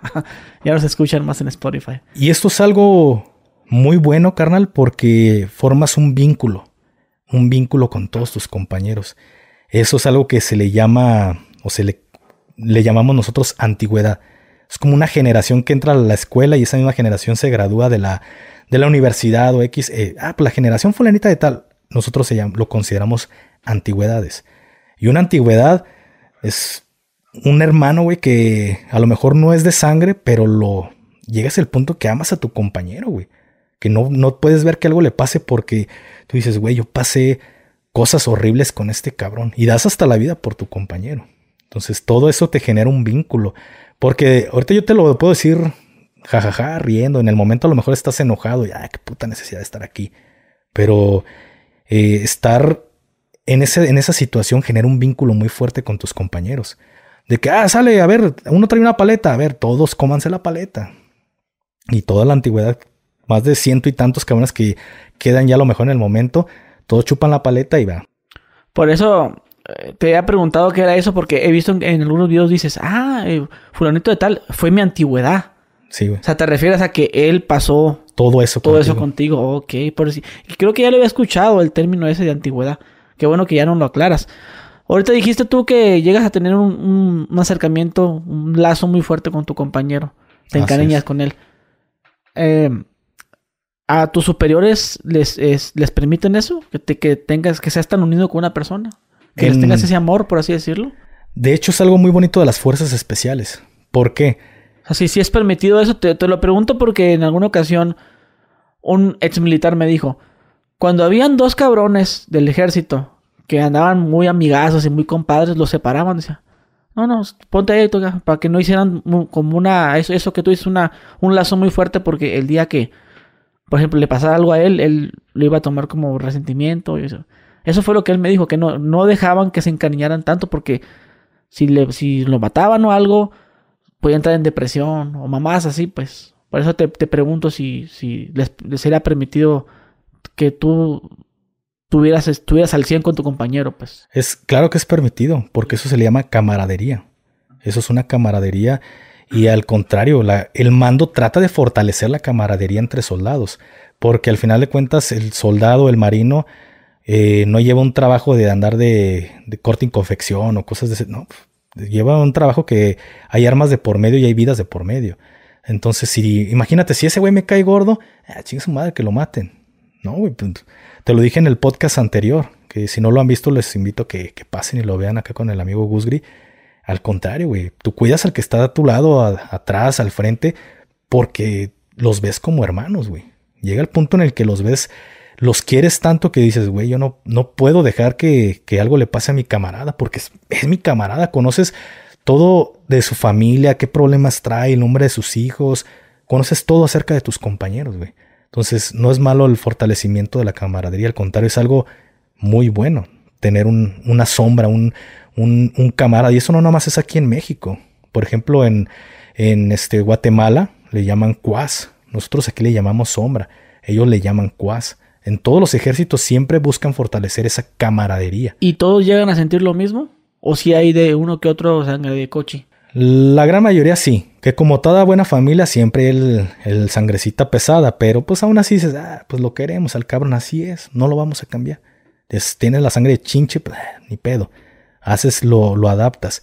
Pero lo bonito de las fuerzas especiales es que lo ves con tenientes o capitanes mayores, lo, ves esa camaradería a esos niveles, güey. Porque en la unidad convencional que es como donde están el soldado común, este, es muy raro que lo veas. El oficial, el teniente es de, a ver, soldado, trapea mi habitación. El oficial no, no se preocupa ni por agarrar una escoba y limpiar su dormitorio. a ver, mándame un soldado que limpie. A ver, este, se levanta de comer y deja su plato. Porque así los educaron a ellos. Son oficiales y, y tienen a soldados que lo hacen por ti. En fuerzas especiales no. En fuerzas especiales ves desde un sargento un teniente agarrando una escoba y barriendo, trapeando. Tú al oficial en, en fuerzas especiales no llegas y, ah, mi teniente, oye antigüedad, oye carnal. Claro, con el respeto de tampoco le vas a andar agarrando las nalgas, pero existe esa hermandad de que literal se quitan el grado. ¿Por qué? Porque dentro del curso, como el que yo, yo realicé, no nada más hay soldados, hay cabos, hay sargentos, hay, hay tenientes, capitanes y un soldadito eh, puede estar de comandante de patrulla, porque todos los días se designan dos elementos que van a traer el mando a lo mejor de 50 personas. Y dicen, a ver, comandante de patrulla, este le tocó al soldado con su sombrita y a lo mejor la sombra también es un, soldado. Y le van a dar órdenes a un teniente, porque nunca sabes cuándo puedas llegar tú a tener ese mando. Te enseñan a tener el mando de, del personal. Entonces al principio sí los oficiales se les hace muy difícil, güey, este, que un soldado les ordene. Pero llega un punto en el que ellos solos, hey, antigüedad, este, vamos a hacer esto, güey, o mira, te puedes, te puedes servir mejor si lo haces de esta forma. Se pierde como que ese, el, el grado, pero los respetas porque sabes que son tenientes y te hablan de igual. Entonces eso genera todavía más respeto hacia esa persona que dices, güey, es un capitán y me tutea y me permite tutearlo, pues más lo debo de cuidar porque pocas personas son así. Entonces en las fuerzas especiales existe mucha hermandad porque ves que un teniente no, no, ocupa un soldado para que le barra su alojamiento. Él solo agarra su escoba y o se pone a ayudarle a, los, a los elementos. Que en las fuerzas especiales no hay soldados, hay cabos, de cabos para arriba. Entonces, eso lo, esa hermandad, esa camaradería lo ves en las fuerzas especiales. ¿Llegaste a llorar ahí? Sí. Sí, desde, desde mis primeros días de chunco se me salieron las lágrimas. Porque en una ocasión, eh, un sargento, un casfe, me traía ahí nadando en las literas y 10 para que estés aquí y ahí vas, en chinga arrastrando. Y 10 para que estés acá y ahí vas. Me trajo más de una hora. Entonces ya andaba bien cansado y corre maldito y no llegué al momento. No, no alcancé a llegar al punto. ¿Qué estás haciendo aquí, maldito? Y pa, me aventó un chaleco antibalas en la, en la espalda. Y se me salieron las lágrimas, güey. Dije, no mames, qué necesidad. ¿Qué cuánto pesa el chaleco? ¿Unos 20 kilos? No, no, no. Pesa menos. Unos 10, 12 kilos, dependiendo qué marca sea y y qué tanto, si trae las dos placas o no. Y una vez cargué uno y dije, a la verga, están tan pesados. Yo le calculé más o menos eso. Es que cuando ya le pones que los cargadores, ah, pues yo pues la cargué con, con todo eso. Ya empieza a aumentar el peso. costal de cemento. bueno, no tanto, pero sí, sí, está, está pesadón, güey. Y te lo aventó, dices, en la espalda. En la espalda. Y, a ver, maldito, y si no puede, lárguese. Y empezó a insultarme. Y sí se me salieron las lágrimas, pero traía sudor y dije, qué necesidad de estar Y además a eso no, no te decían chingaderas, así veneno, como tú vales verga y esto. Sí, te dicen de, lo, de, todo lo peor. A ver, por ejemplo. Este. Yo ya pasamos a la tortura física. Por ejemplo, te voy a decir, a ver, maldito, no puede. Imagínense que aquí está su esposa y lo está viendo que está dando el culo. Ah, pero bien verga, va a darle en su madre a su esposa cuando llegue en la noche, ¿verdad? Y llega y se siente bien cabrón. Aquí demuéstralo, maldito, demuestre que es verga. Así, así te tratan, güey. A ver, ¿y su mamá? ¿A poco parió un pinche mocoso pendejo? Y así te traen, güey. Entonces tú dices, hijo de tu puta madre. ¿Cómo es posible que me esté mentando la madre? Pero todo es parte de, güey. Y al día de mañana que tú llegas con tu boina, bienvenido, bienvenido, hermano. Ya te, te tratan de hermano, güey. Ya el, te el, el, mismo que te decía chingadera y media. Tú sabes que es parte de, güey. Es parte de formarte un carácter. Es parte de como permitir que estés con ellos, güey. Porque es cierto, desde, desde que tú eres soldadito que entras al ejército, tú lo ves, güey. Y tus instructores te dicen, a ver, se va a bajar un trailero en un puesto de control y te va a pendejear. Y, ay, sí, señor trailero. pues no, tienes que tener un pinche carácter, eres, militar y firme. Y, ay, Esa es la forma en la que se te, se te forma, pues, un carácter, güey. Y también para, me imagino, para ser inteligente, pues, ser un cabrón que te dice, ¿usted qué, pinche guachito? a ver, vaya, chingue su madre, pues. ay, chingue Ah, Ahí te enseñan que eh, tu madre es la bandera. Es lo que te dicen. Si te están mentando la madre, es tu, la misma madre, porque la madre de todos es la bandera. Entonces no lo tomen a personal. Todo eso te lo enseñan para que no te calientes, güey. Que siempre estés con la mente fría y... Y si de tanto que... A ver, hijo, si su mamá y su esposa. Y si sale un, un, cabo o cualquier persona. A ver, bájale, compa. Que se ponga aquí al pedo. ¿Qué es? ¿Castigo? ¿Baja? Eh, si estás en, por ejemplo, en la situación. Sí, como tú, como tú. O sea, que tú le habías dicho a este compa, a ver, compa, mi, mi jefa no la meta, o mi esposa. Este güey no sirve. Afuera. Es ponte al pedo. O una de dos, o te van a traer más al pedo, o ya no te van a decir nada, pero vas a estar O sea, te dicen, deja sus huevos allá afuera, compa. así es. Algo así. Los huevos se quedan en la entrada. Aquí viene a, aguantar. ¿Y si hubo uno que de repente se quiso acá poner al. De los que yo conocí, no. Al menos en el batallón, no. No, porque pues al final todos son voluntarios, carnal. Todos van porque quieren ganarse la buena y saben que es, es parte de. Y el que no quiere, pues nada más, ¿sabe qué? Pues ya mejor párele la ardilla. Yo no me quiero ir al curso. Yo en cuanto cumpla mi, mi estancia aquí, que me manden de cambio. Ah, sale. Te tratan como caballero, güey. Porque eso es parte de el que quiere estar ahí. El que no, ya saliste del juego y llégale de aquí. Ah, tú ya no juegas. Que ya te arrepentiste. No, tú ya no juegas. Eso es para los que están aquí nada más. Pero todo es parte de crearte ese sentido de pertenencia en las fuerzas especiales. Y forjas a un soldado de calidad, por así decirlo. De calidad, pero también puede ser contraproducente, güey. Porque ya lo vimos con los Zetas. Los primeros Zetas, este, que fueron los, los primeros fundadores, fueron gafes, güey. Entonces siempre al final de cuentas traes un trastorno en la cabeza, güey. Traes agresividad, traes odio, traes coraje por todo lo que viviste, porque te lo tragas, te lo aguantas en el momento. Y no es bueno aguantarte nada, güey. Entonces, llega un punto en el que quizá alguien te pita y ah, te exaltas, güey, te exaltas, te pitan con un carro y te exaltas, güey, porque traes mucho coraje adentro. Pero dices, no puedo hacerlo. Pero no lo haces. Pero imagínate personas con ese, ese daño ya psicológico que entran a algún cártel y tienen barra libre, pasa lo que vimos con los Zetas, güey. Los Zetas fueron los. El cártel que puso de moda aquí en México de andar cortando cabezas, de ponerles gasolina vivos y prenderlos o con una sierra cortarlos. Los Zetas fueron los que pusieron de moda todo lo que hoy en día la gente ve normal. Ellos lo hicieron primero. ¿Y quiénes fueron los, los fundadores de los Zetas? Ex gafes. Todo, todo lo que traen en la cabeza ah, mira, pues hay que hacerles esto, lo hacemos. Y ahí sacaron todo, todo lo que traían adentro. Entonces es malo, al final de cuentas sí puede llegar a ser malo. ¿Te, tocó andar atrás de los Zetas a ti? Mm, sí nos tocó la cacería de los Zetas en el sexenio de Calderón. Yo en lo personal te puedo decir que para mí, si me preguntan, mm, en ese sexenio, porque hay muchos que te pueden decir, ah, Felipe Calderón, ah, Galván, San Galván, que era el secretario de la defensa en ese momento. Muchos lo, lo los idolatran porque aumentaron el sueldo al militar. Porque no eran tontos. Se ven que si le seguían pagando 5 mil pesos al mes, sabían que pues, el militar iba a pasarse con el que le pagaba más dinero. O se iban a desertar. Entonces sabían la guerra que se les avecinaba. Entonces le aumentaron el sueldo al militar. Pero yo te puedo decir en lo personal que en ese sexenio era todos contra los Zetas. Porque en ese momento los cárteles ya tenían su pedacito ya bien definido. Esto es mío, tú no te metes a mi pedazo, yo no me meto al tuyo. Los de Sinaloa, los Golfos, eh, el cártel del Milenio o el cártel de Guadalajara que estaba aquí, cada quien tenía su espacio. Pero llegan los Zetas y pues no tenían pedacito, ¿no?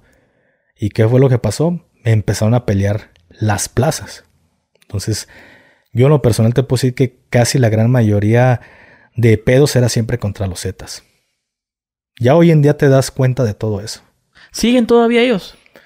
Ya se fraccionó mucho. Desde la detención de, del Z40 se fraccionó mucho, este, como todo. Sí afecta, porque las personas pueden decir, ah, cortas una cabeza y, y salen, salen dos. Es cierto. Sí afecta un cártel. Afectas. Agarrar un capo importante va a dañar la seguridad del, de, del, dicho estado y de donde se controla, donde ese cártel tiene presencia. Vas a, vas a calentarles la plaza. ¿Por qué? Porque ya detuviste al capo. Pero hay quienes quieren quedarse con ese lugar. Y si yo me quedo, pues la gente del señor Gusgri va a decir, ah, ¿qué pedo? Pues, seguía al Gusgri. Y empieza una pelea interna por, por el control de ese cártel. ¿Y qué dice el Gusgri? No, pues yo me hago mi propio cártel. Y empieza la guerra contra mi cártel. Entonces, ¿qué va a originar eso? Un chingo de violencia en el, en el Estado. Eso, eso les explican ustedes. A ver, vamos a reventar un rancho, plebes. Y cuando pasa esto, va a pasar esto. eso que tú me cuentas. O sea, lo sabes porque. Porque lo vemos, güey. Ah, porque lo, viste. O, y de alguna forma no te lo advirtieron. O, o, nunca les dijeron. A ver, eh, a ver, compas, vamos, bueno, no compas, pero a ver, este, no, ¿cómo lo dicen ustedes? ¿Gafes o cómo? Mm, no, pues por tu tu apodo o tu bueno, a ver, apellido. Los narcos, su perfil es este, y todos los narcos van a hacer esto. O sea, no sé si me va a entender, pues, que, que les empiezan a decir, los narcos nunca agarren dinero de ellos, o nunca esto. Siempre, siempre el narco te va a engañar.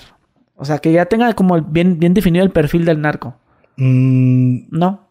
No, no a ese punto. ¿Sabes cómo, cómo la situación? Porque hace rato lo venía platicando con mi canal, veníamos en la camioneta tratando esos temas.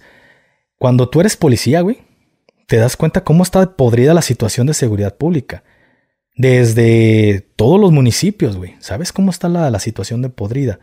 Cuando estás en el ejército, es muy diferente, güey. Y no digo que es bueno, ojo, ojo, porque tenemos un, camarada que ya está dentro del ejército, pero fue policía y fue, fue escolta con nosotros. Y me dice este güey, ¿tiene ventaja? Sí tiene ventaja al militar, porque él, él sabe cómo está de podrida la situación en la calle y sabe que no todos los militares trabajan bien, o sabe que no toda la Guardia Nacional trabaja bien, sabe cómo está vendida la policía, sabe cómo está la situación, la vida real. Pero cuando tú entras como militar, tú eres un borreguito, güey. Tú llegas con un vasito de agua lleno, llegan, te lo tiran y te lo empiezan a llenar. Que el policía es corrupto. Ah, el policía es corrupto. Que los la, la, maña. Ah, la maña es, es, mala. Ah, que es tú. Sí, sí, sí. Todo lo quieres seguir a lo que ellos te dicen, a, a la historia que ellos te cuentan. Pero ya cuando sales de las Fuerzas Armadas es cuando te empiezas a dar cuenta de muchas cosas. Y dices, ah, por eso este pedo se hacía así. Ah, por eso, por eso mandaban cositas ahí de regalitos a, al general de la zona. Porque andabas amañadito. Entonces te empiezas a dar cuenta de por, muchas Por eso cosas, te hice esa güey. pregunta, pues si de alguna forma los programaban. mire. Te programan, güey. Ajá. Si lo ves de pero, esta pero, forma, ajá, te pero, programan. ajá, pero te programan para, para pintarte de otra forma, pues no como es la realidad. Eso. Exactamente. Yo, yo pensé que te pintaban la realidad. El narco es así y, y la chingada. Y... Porque estaba viendo un podcast de un militar que estaba hablando, él muy seguro de cómo son los narcos. Mira, todos los narcos tienen todo en común. Esto, todos los narcos vienen de familias de pobres. Y, o sea, una explicación de, de sí, cómo tienen como un perfil. Ajá, eso es, es- está una explicación muy, muy bien hecha, pues. Y todos los narcos, al final de cuentas, todos te van a querer traicionar y todo te- ah, O sea, empezó a decir muchas cosas, pues. Entonces yo digo, ¿él cómo sabe tanto? O sea, ¿se lo contaron? ¿Lo, ¿Ya lo está viviendo? Porque mucha de la gente también habla porque lo escucha en otra parte, porque, porque se lo enseñaron, pero no es lo mismo que lo vivas a que un güey, me lo contó. Yo te lo cuento porque ya sabes que vi un podcast y te lo pregunto. Y tú ya me dices, ¿sabes qué? Ya lo vi. Este, se revientan en el cártel y yo salgo a pelear con mi otro camarada y, hey, yo me quiero quedar, no, me toca a mí. Es que y lo ves por. Tenemos que conocer nuestra historia sí. en el país. Y no te, no nos vamos muy lejos. Actualmente sabemos que el cártel Jalisco Nueva Generación es de los cárteles más fuertes del país. Si no es que es el más fuerte. Y si te pones a estudiar qué viene detrás de, de la historia del CJNG, te das cuenta que todo, todo viene a raíz de la muerte de, de un capo importante, importante en su momento que era Nacho Coronel, que lo dieron de baja aquí en, en Zapopan. Y de ahí sabías quiénes eran los que seguían al mando después de si llegaba a faltar esa persona. Y sabes que la, de- la detención de, de Eric Valencia y sabes que la detención de Lobo Valencia cambiaron la historia del, del país, güey. No de Guadalajara, del país. Porque eso dio pie al origen del cártel Jalisco Nueva Generación. Entonces, por la pelea de quién se va a quedar con el mando. Quizás si no hubieran dado de baja a Nacho Coronel, a lo mejor no existiría el cártel Jalisco. Y como este ejemplo, existen muchos. Que por ahí, un ejemplo el- con el Chapo Guzmán, lo detienen y se fracciona el cártel, cártel de Sinaloa. Que los mayos y que los chapos. Siempre que, que hay una fractura y falta el chido, alguien quiere tomar ese poder. Pero los que apoyan un bando no van a permitir que el otro bando se apodere de ese poder. Ahorita mencionaste que cuando hay chingazos fuertes, mandan a los gafes. Así Ah. es. Y, y mencionas a Chapo Guzmán, que pues me imagino que pues casi todo el mundo lo, lo ha buscado, ya tanto en Mexicali, tanto en Cancún, en Los Cabos. Pues me imagino que mandan este pues, militares de ese sector. En tu caso, ¿en algún momento te tocó andar atrás de él? Eh, O a usted, o que hayas sabido. en fuerzas especiales mm, siempre vamos por todos los capos. En, siempre estás buscando un capo. También en, en unidades convencionales. Pero decir, uno va directamente. A veces el ejército mexicano es. Te mandan a hacer una cosa y tú no sabes lo que estás haciendo, güey. Es cuando te das cuenta de que no todo es bonito en las Fuerzas Armadas. Tú vas con una ilusión. Ah, yo quiero ser militar, quiero servir a mi país. pero a veces juegan con la ilusión de, del ciudadano que va a prestar su servicio a las Fuerzas Armadas. Te pongo un ejemplo. Yo todavía no era de Fuerzas Especiales, era de una unidad convencional, una unidad de infantería. Y andábamos acá por Jalisco, en una, en una parte que, que es muy conocida. No es un secreto que yo te diga, ay, oye, Gusgri, ¿cómo ves, güey? No, no, no, esa más es conocida. Eh, toda la gente desde que entras dices, aquí el, el, Chapo Guzmán tiene presencia. Porque el Chapo Guzmán, todo lo, es un pueblo hermoso, güey, aquí en Jalisco. No recuerdo cómo se llama, pero está hecho de pura cantera. Pura, pura cantera. Y toda la gente dice, aquí, aquí anda el Chapo y se pasea como si nada. Entonces nosotros andamos por ese sector. Andábamos buscando al, pues presencia de, muchas cosas, no de, no del Chapo Guzmán. Entonces andábamos patrullando, andábamos haciendo nuestra labor de normal. Y de repente llega una, un, una orden por el radio. Y dicen, cancelen movimientos de las tropas, actividades administrativas hasta nueva orden. ¿Qué quiere decir esto? Actividades administrativas es eh, limpien su armamento, laven sus uniformes, hagan sus pendientes, tranquilos mis niños. Esas son, esas son actividades administrativas. Cancelaron el movimiento. No puede haber presencia militar patrullando. Si tú lo haces a ley de, de los tuyos, ¿qué generas? una, desobediencia. Y eso son delitos. Que el, oficial puede ir a prisión militar por eso. Y todos los que lo hagan con él. Entonces, en la noche se empieza a escuchar un fiestón, güey. la banda, todo lo que daba. Y pues nosotros no estábamos adentro del, pueblo. Casi por lo hoy en día ya permiten que el militar pernote o duerma en, hasta en un pueblo o en un municipio. Anteriormente en nuestros tiempos, eh, la orden era clara, lejos de un pueblo. Por situación de que te fueran a atacar o algo, pues no fuera en un, en un poblado o en una ciudad. Y durmiendo así a la intemperie. Sí, sí, en la intemperie y pones tu casa de campaña y hacías tu base de operaciones. De ahí salías. Y se escuchaba el fiestón, cohetes y a lo que daba. Y pues se la están pasando chingón allá abajo, ¿no? Al día siguiente, temprano, reanuden actividades, actividades normales. Sale banda, pues continuar es el oficial, actividades normales. Cuando fuimos a, abastecernos de víveres, una señora nos dice, ah, ustedes nomás vienen a, hacerse pendejos aquí. Y pues no falta, ¿no? ¿Por qué, señora? Aquí andaba ayer el, el chaparrito, el que andaban buscando. ¿Quién, señora? Ah, pues no se hagan pendejos, el chapo aquí andaba ayer. ¿Ya qué vienen a hacer aquí? Dice, la, por eso había un fiestón aquí. Y tú ahí es cuando dices... Conectas. A ver, atas cabos, güey. A ver, si nos pararon actividades y había una fiesta y la señora nos está diciendo que aquí andaba, aquí andaba, güey. Uno más uno, dos. O sea, violan tu mente, pero no, ¿sabes qué? Está muy caliente, mejor espérense. O sea, te dicen una cosa, pero en realidad es otra. Entonces, así es como se... A veces el militar hace las cosas inconscientemente porque el militar cumple órdenes, güey. Muévete, muévete. Vete para allá, vete para allá. Ponte aquí, aquí me pongo. Tú estás para acatar órdenes. Sí, está una. Vi un video de un, de un güey que le dije: Usted quédese ahí, no sé si baje del carro hasta que yo le diga. Eh, un militar le está diciendo, no sé a quién, pero además ese fragmento lo mira en TikTok. Y no se baje del carro, culero. Ahí se queda hasta que yo le diga que se baje. o sea, literal puedes llegar a ser así. Así llega a ser, güey. En Sinaloa también ahí es cuando, te repito, te das cuenta de muchas cosas. El ejército es una sociedad dentro de otra sociedad. Entonces, un chismecito que tú escuchas, un rumor que tú escuchas en las Fuerzas Armadas de que, ay, ay, hey, ya supieron el borregazo, ¿qué, qué pedo? Que nos va a llegar un, un aumento final de año, o nos van a llegar un bono de 5 mil pesos. Es porque va a llegar ese bono.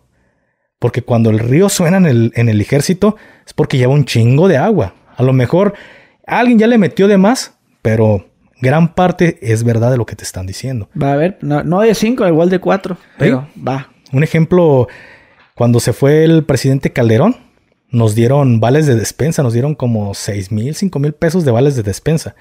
Y desde un mes antes, ya escucharon que nos van a dar vales de despensa. ¿Y cómo ven? Y, y llegaron los vales de despensa. Sí llegaron. Entonces, se escuchó un borregazo así, muy fuerte, fue muy sonado en las Fuerzas Armadas, que los gafes estaban en Sinaloa. Y estaban, al parecer, al parecer no digo que es un hecho, pero al parecer estaban patrullando y cuidando una ranchería que era de la señora madre del, del Chapo Guzmán. Y va, la gente va a decir, no mames, ya ven que están... Ahí, al militar nomás le dicen, vayan y patrullen ese sector. Y el militar va y patrulla ese sector. Pero tú sabes que los hilos de arriba se mueven muy, muy, de verdad, este, con una presión quirúrgica, si lo vemos de esta forma. No pasan las cosas por algo. Entonces, el militar tampoco no es tonto y dice, a ver, se dice que por aquí está el rancho de, de la señora y nosotros estamos aquí. Algo, algo tiene que ver que estemos cuidando este sector. Y ya era muy sonado que decían ah, que el ejército mexicano está vendido a, a Sinaloa. Yo te podría decir que, que es, algo de cierto lleva eso. No te digo, ay, pasó, porque no me consta, no tengo los papeles. Pero es cierto que detenías de todo mundo menos de, de, Sinaloa. Que de, del Golfo, que de los Zetas, que de la familia. Pero de la chapiza, muy raro agarrabas gente. Que aparte que la chapiza tenía otro, otra, otro operandi muy diferente al que vemos en, en cárteles hoy en día. Antes los chapos todo lo solucionaban con billete, güey. Todo lo solucionaban con dinero. Que me agarraron. Ah, no hay pedo. ¿Cuánto por salir? No, güey, es que yo no te puedo agarrar. Agárrenlo. Si no me lo agarras tú, me lo van a agarrar ahí en el MP. Ah, pues allá que se lo agarren en el, en el MP. Y no había resentimiento, güey. No estabas como que, no mames, me van a matar. Van a matar a mi familia. Como cárteles de hoy en día, que todo lo resuelven a plomo. Allá tú dices, hago mi trabajo. Se podría decir que eran profesionales, ah, están haciendo su chamba. MP, ¿qué onda? ¿Cuánto? Tanto. Ah, vámonos. Y no se desquitaban con el soldado. Hoy en día, pues es muy diferente el pedo. Entonces, en ese momento se escucha el rumor de que los gafes andaban cuidando ese sector, porque los Zetas querían entrar a Sinaloa. Entonces decían, ah, los gafes andan cuidando a la, señora madre del Chapo. Y se da un enfrentamiento, se da un enfrentamiento muy fuerte en ese sector. ¿Y qué pasa? Este, a los gafes se les acaba la munición después de dos horas de enfrentamiento, Porque el, los militares llevan una dotación muy específica. El que es de la unidad convencional lleva cinco cargadores. Nada más. Nada más.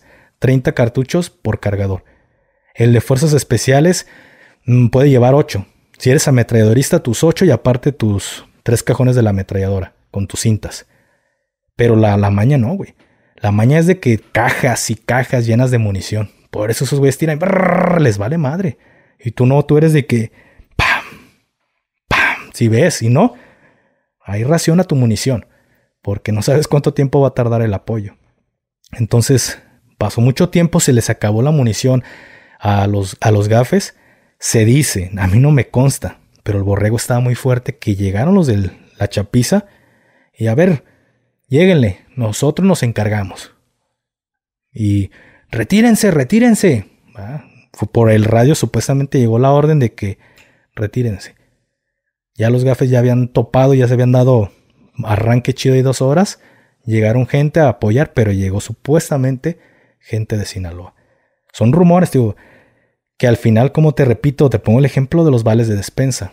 Cuando un borrego suena en el ejército, es porque mucha verdad lleva, y a lo mejor ya alguien ya le modificó poquito, pero algo de verdad lleva, y casi, casi todo es verdad.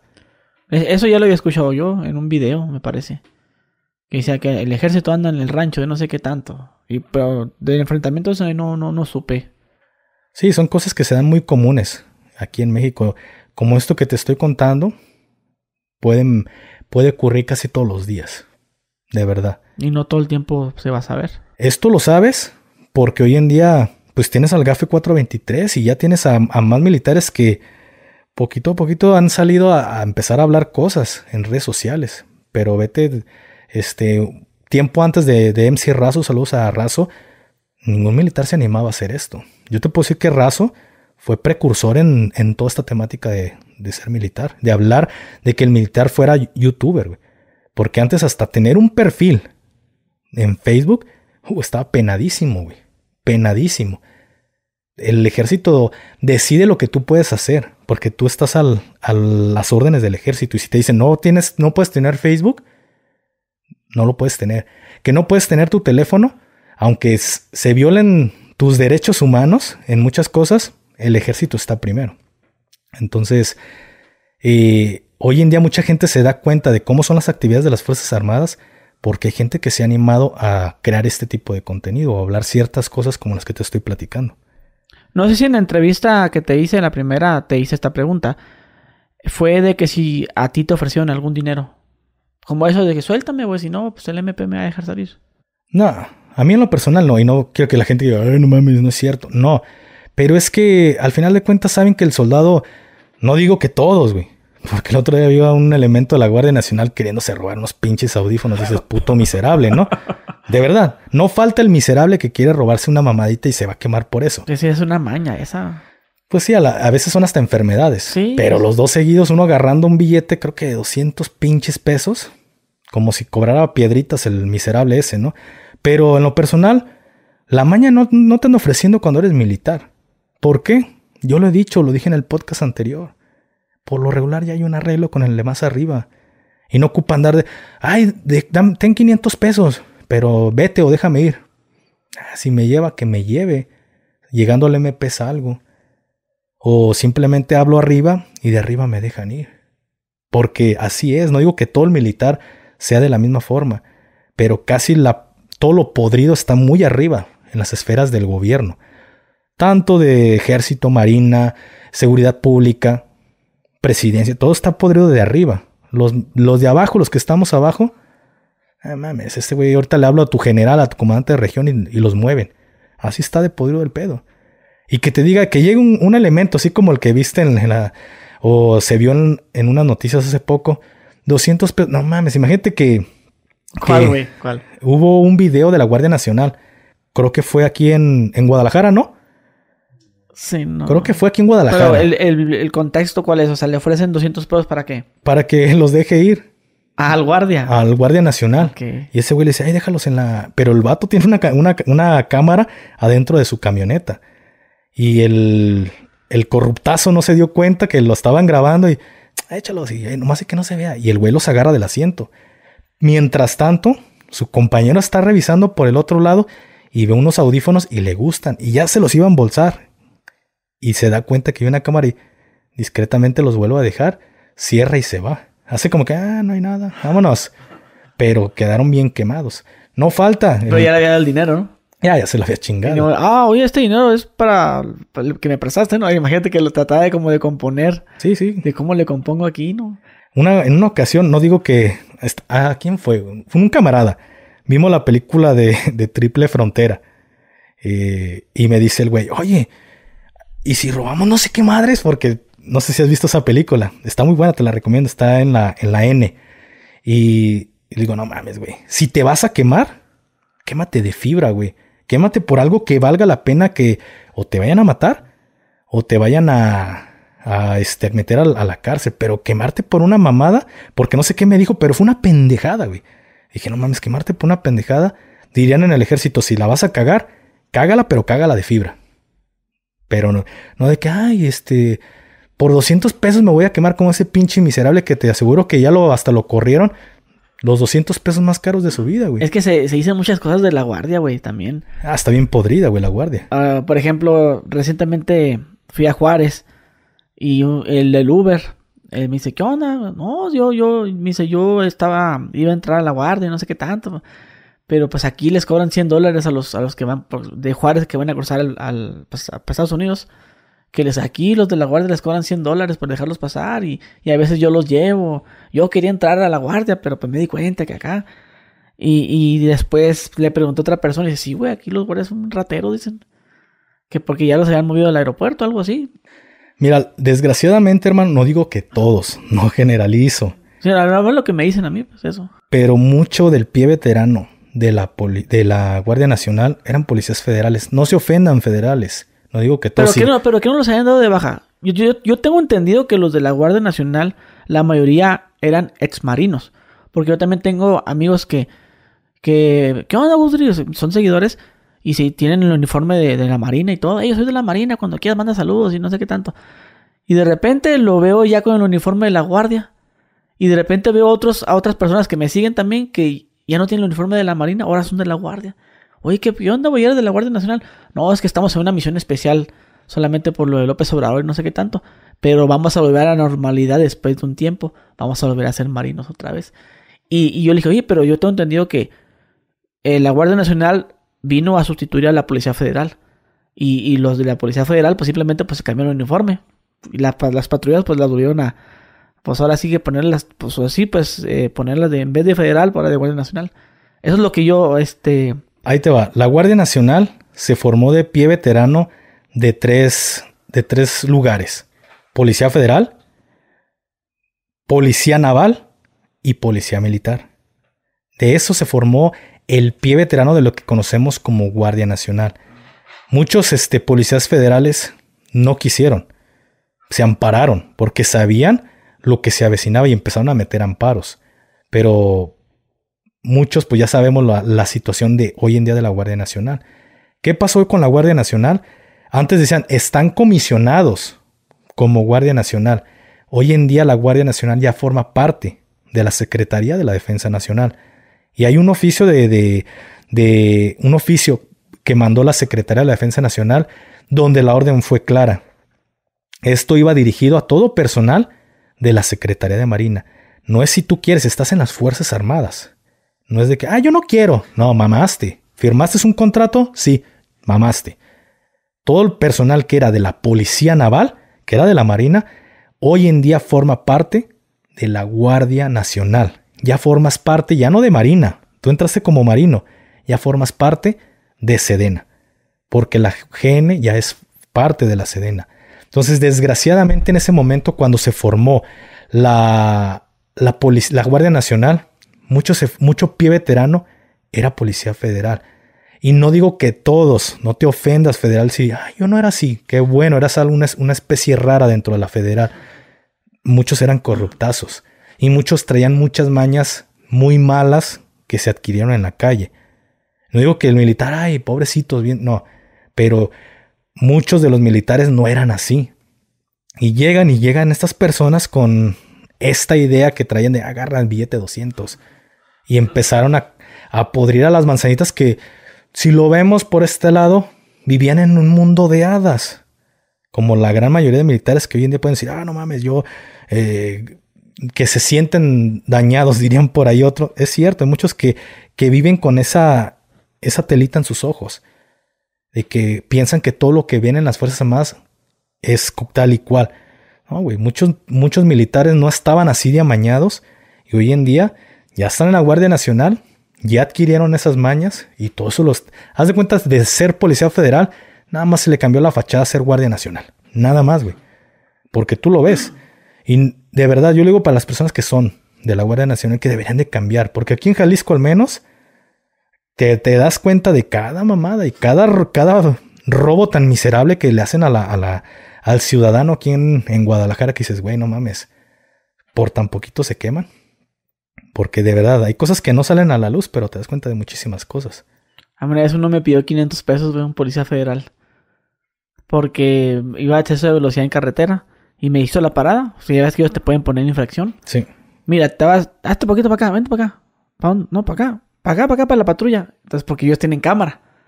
Y ahí me dijo, mira, te va a salir que 1500 y no sé qué tanto. Pues dame 500 ahorita y ya. y, yo pensaba que, yo pensé que, o sea, yo la neta, pues yo cuando, ¿eso qué fue? En el 2015 más o menos, 14. Pues yo sí tenía mi, mi coche y pues sí me paraba la policía de vez en cuando, ¿no? Por las placas y, y algo así. Pero nunca me ha parado la Policía Federal. Y dice, no, aguas con esos porque esos son de mil pesos, de dos mil para arriba si te paran. Y yo cuando me paro, ya, vale, madre, me van a quitar el carro. Y no, dame 500. O sea, me hizo, ah, caro, pues yo, yo le tenía como un cierto... Una ganga. Sí, yo así le, tenía como que, ah, no, la Policía Federal, ah, uy, Federal. Y luego ya ves que, pues la mayoría se siente como que tienen, esos se sienten que tienen mucho dinero, güey.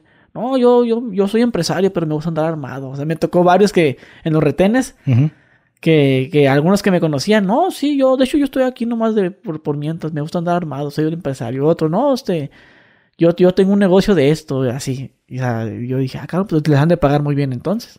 No, todos estaban por amor, ¿no? por amor ¿Sí andaban. les de- han pagado bien o no? Puro pedo. Sí ganaban muy bien los federales. Pero más que, dicen Sí. que más que la guardia, ¿no?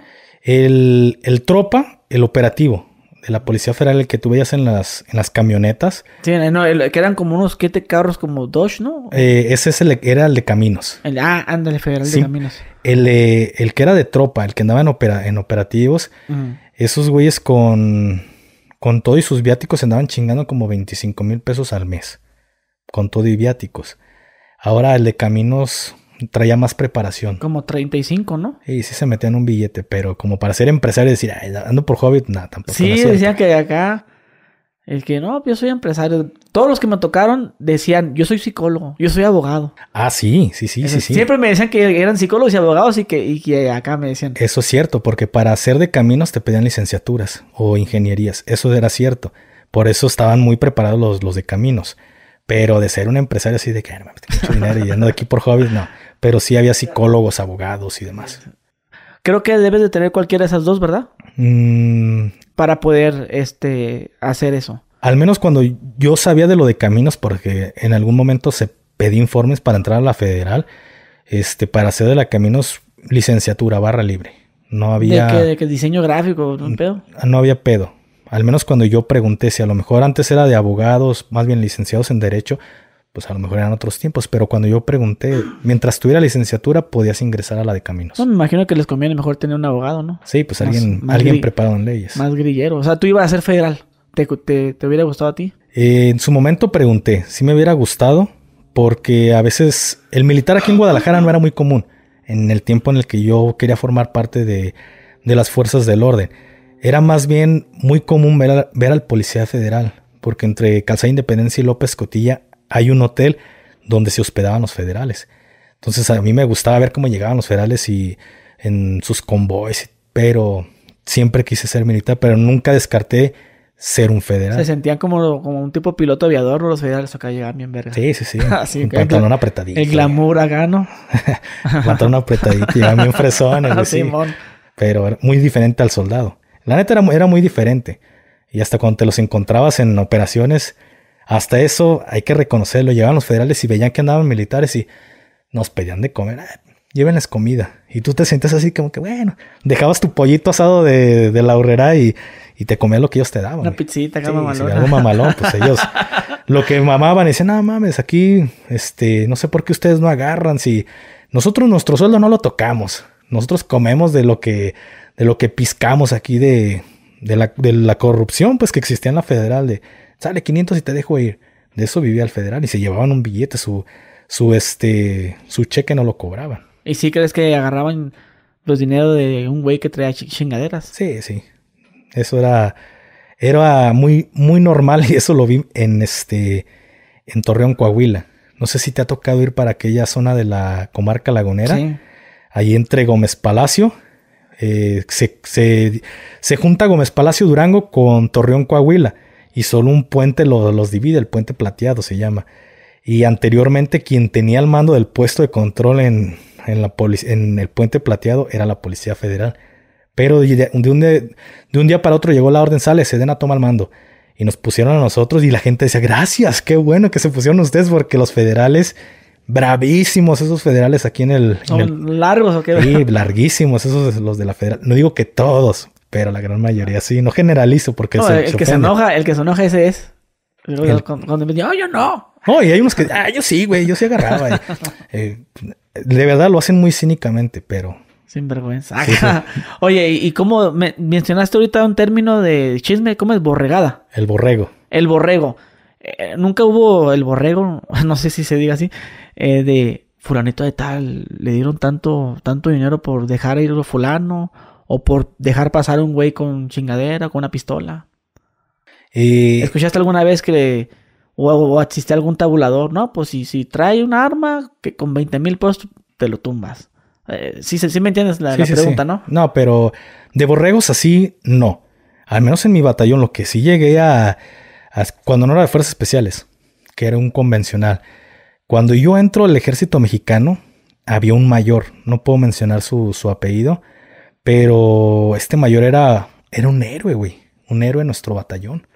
Todo el mundo lo respetaba y, y tú lo veías y, ay, güey, te emocionabas cuando veías a ese mayor porque sabías que eran trompa los chingadazos, güey. Y cuando un, un mayor, haz de cuenta que en un batallón existen servicios internos en un batallón, que es la guardia en prevención, que son los soldados que ven ahí cuidando la puerta, que les toca ese día estar cuidando la puerta. Hay otro servicio que es la fuerza de reacción. Es un, este, un pequeño grupo de soldados, pueden ser 30 más o menos una sección, que está ese día de fuerza de reacción. Y ellos están para, si hay algún reventón, sale, manda la fuerza de reacción de tal batallón, va, se, va la fuerza de reacción. O hay un enfrentamiento, sale fuerza de reacción, vaya a apoyar, vaya a apoyar a la policía o a los militares o quien esté. Entonces, normalmente en una fuerza de reacción el mando lo lleva un teniente, un oficial, normalmente. Pero de repente llegaba ese mayor y él decía, sale jóvenes, traigo el mando de la fuerza de reacción. Pónganse truchas. Tú ya sabías que iba a haber pedo. Porque cuando el mayor agarraba el mando de la fuerza de reacción, iba a haber un reventón. Entonces todos queríamos acción, güey. Y siempre que el mayor agarraba, había algo, y no, no era de que un micherito, no, eran cosas chonchas, güey. Cosas chonchas. Tanto que él tuvo como récord, un buen récord de un buen laboratorio, de los mayores de aquí del país, en su momento. Ese mayor lo tenía. Entonces, un día, de repente, eh, un oficial revienta en una casa de seguridad. Y en esa casa de seguridad encuentran una lista, güey. Una lista donde había personas que recibían dinero por parte de, del crimen organizado. Y en uno de esos nombres estaba eh, el de nuestro mayor. Entonces, este, este mayor era hasta consentido del secretario Galván. muy bien, y le había dado hasta relojes y todo por las operaciones que había realizado. Y de un día para otro llegan los hombres de negro, la judicial militar. Vámonos. Y se lo llevan al mayor. Le ponen su calentada y... Total de que nunca le pudieron comprobar. Nunca le pudieron comprobar que agarraba billete y lo dejaron ir. Más bien lo incorporaron con nosotros después de, de casi dos meses, güey. Porque fue a parar al Ceferezo. Y hasta él decía, llegó todo pelón, güey, todo golpeado. El mayor decía, no, yo ahí me, armé mi, equipo de reacción. Yo les regalaba a mi, a mi seguridad, les daba tarjetas de, de 100 pesos de aquel momento. Y si yo les daba comida. Entonces se, se, se hizo gente que le daba seguridad, pero no sabían quién era. Ya cuando llega con nosotros nos platica su historia y dice, no, ya me voy de retiro, me voy sentido. Eso fue lo que nos platicó a nosotros. Pero el borregazo que se escuchaba era de que el teniente que reventó esa casa era de la contra. Era del cártel contrario a ese mayor. Y él sabía que en esa casa de seguridad podía chingarse a dicho mayor. Entonces hay cosas que de repente empiezas a atar después ciertos cabos y dices, a ver, ¿cómo es que siempre agarramos cosas chonchas? No micherito, no, no, no. Chonchas. Cuando está este mayor, ¿quién le da esa información al mayor? Porque no llegamos de que la información la baja la secretaría, no. Llegamos por llamadas anónimas o por una persona que llegó y se metió y, ah, yo quiero hablar y quiero denunciar. No, y siempre todo choncho, más bien había alguien que le ponía sus geles y le decía, vayan y revienten a tal punto. Y el mayor que decía, fuerza de reacción. Y él decía, no, fue una llamada anónima. Pero muy probablemente había alguien que le ordenaba que reventara dicho lugar. Yo no creo en las llamadas anónimas, güey. Sí, sí pasan las llamadas anónimas. Yo no creo porque digo yo, pues cualquier güey vaya a marcar, voy allá, mi vecino vende droga y lo van, por eso lo van a reventar. O se hace un estudio. Mm, no, sí existen las llamadas anónimas, pero... Pero para que lo, sí lo revientan, o sea, para que sí... Que, ¿Cómo saben ustedes que no es una broma?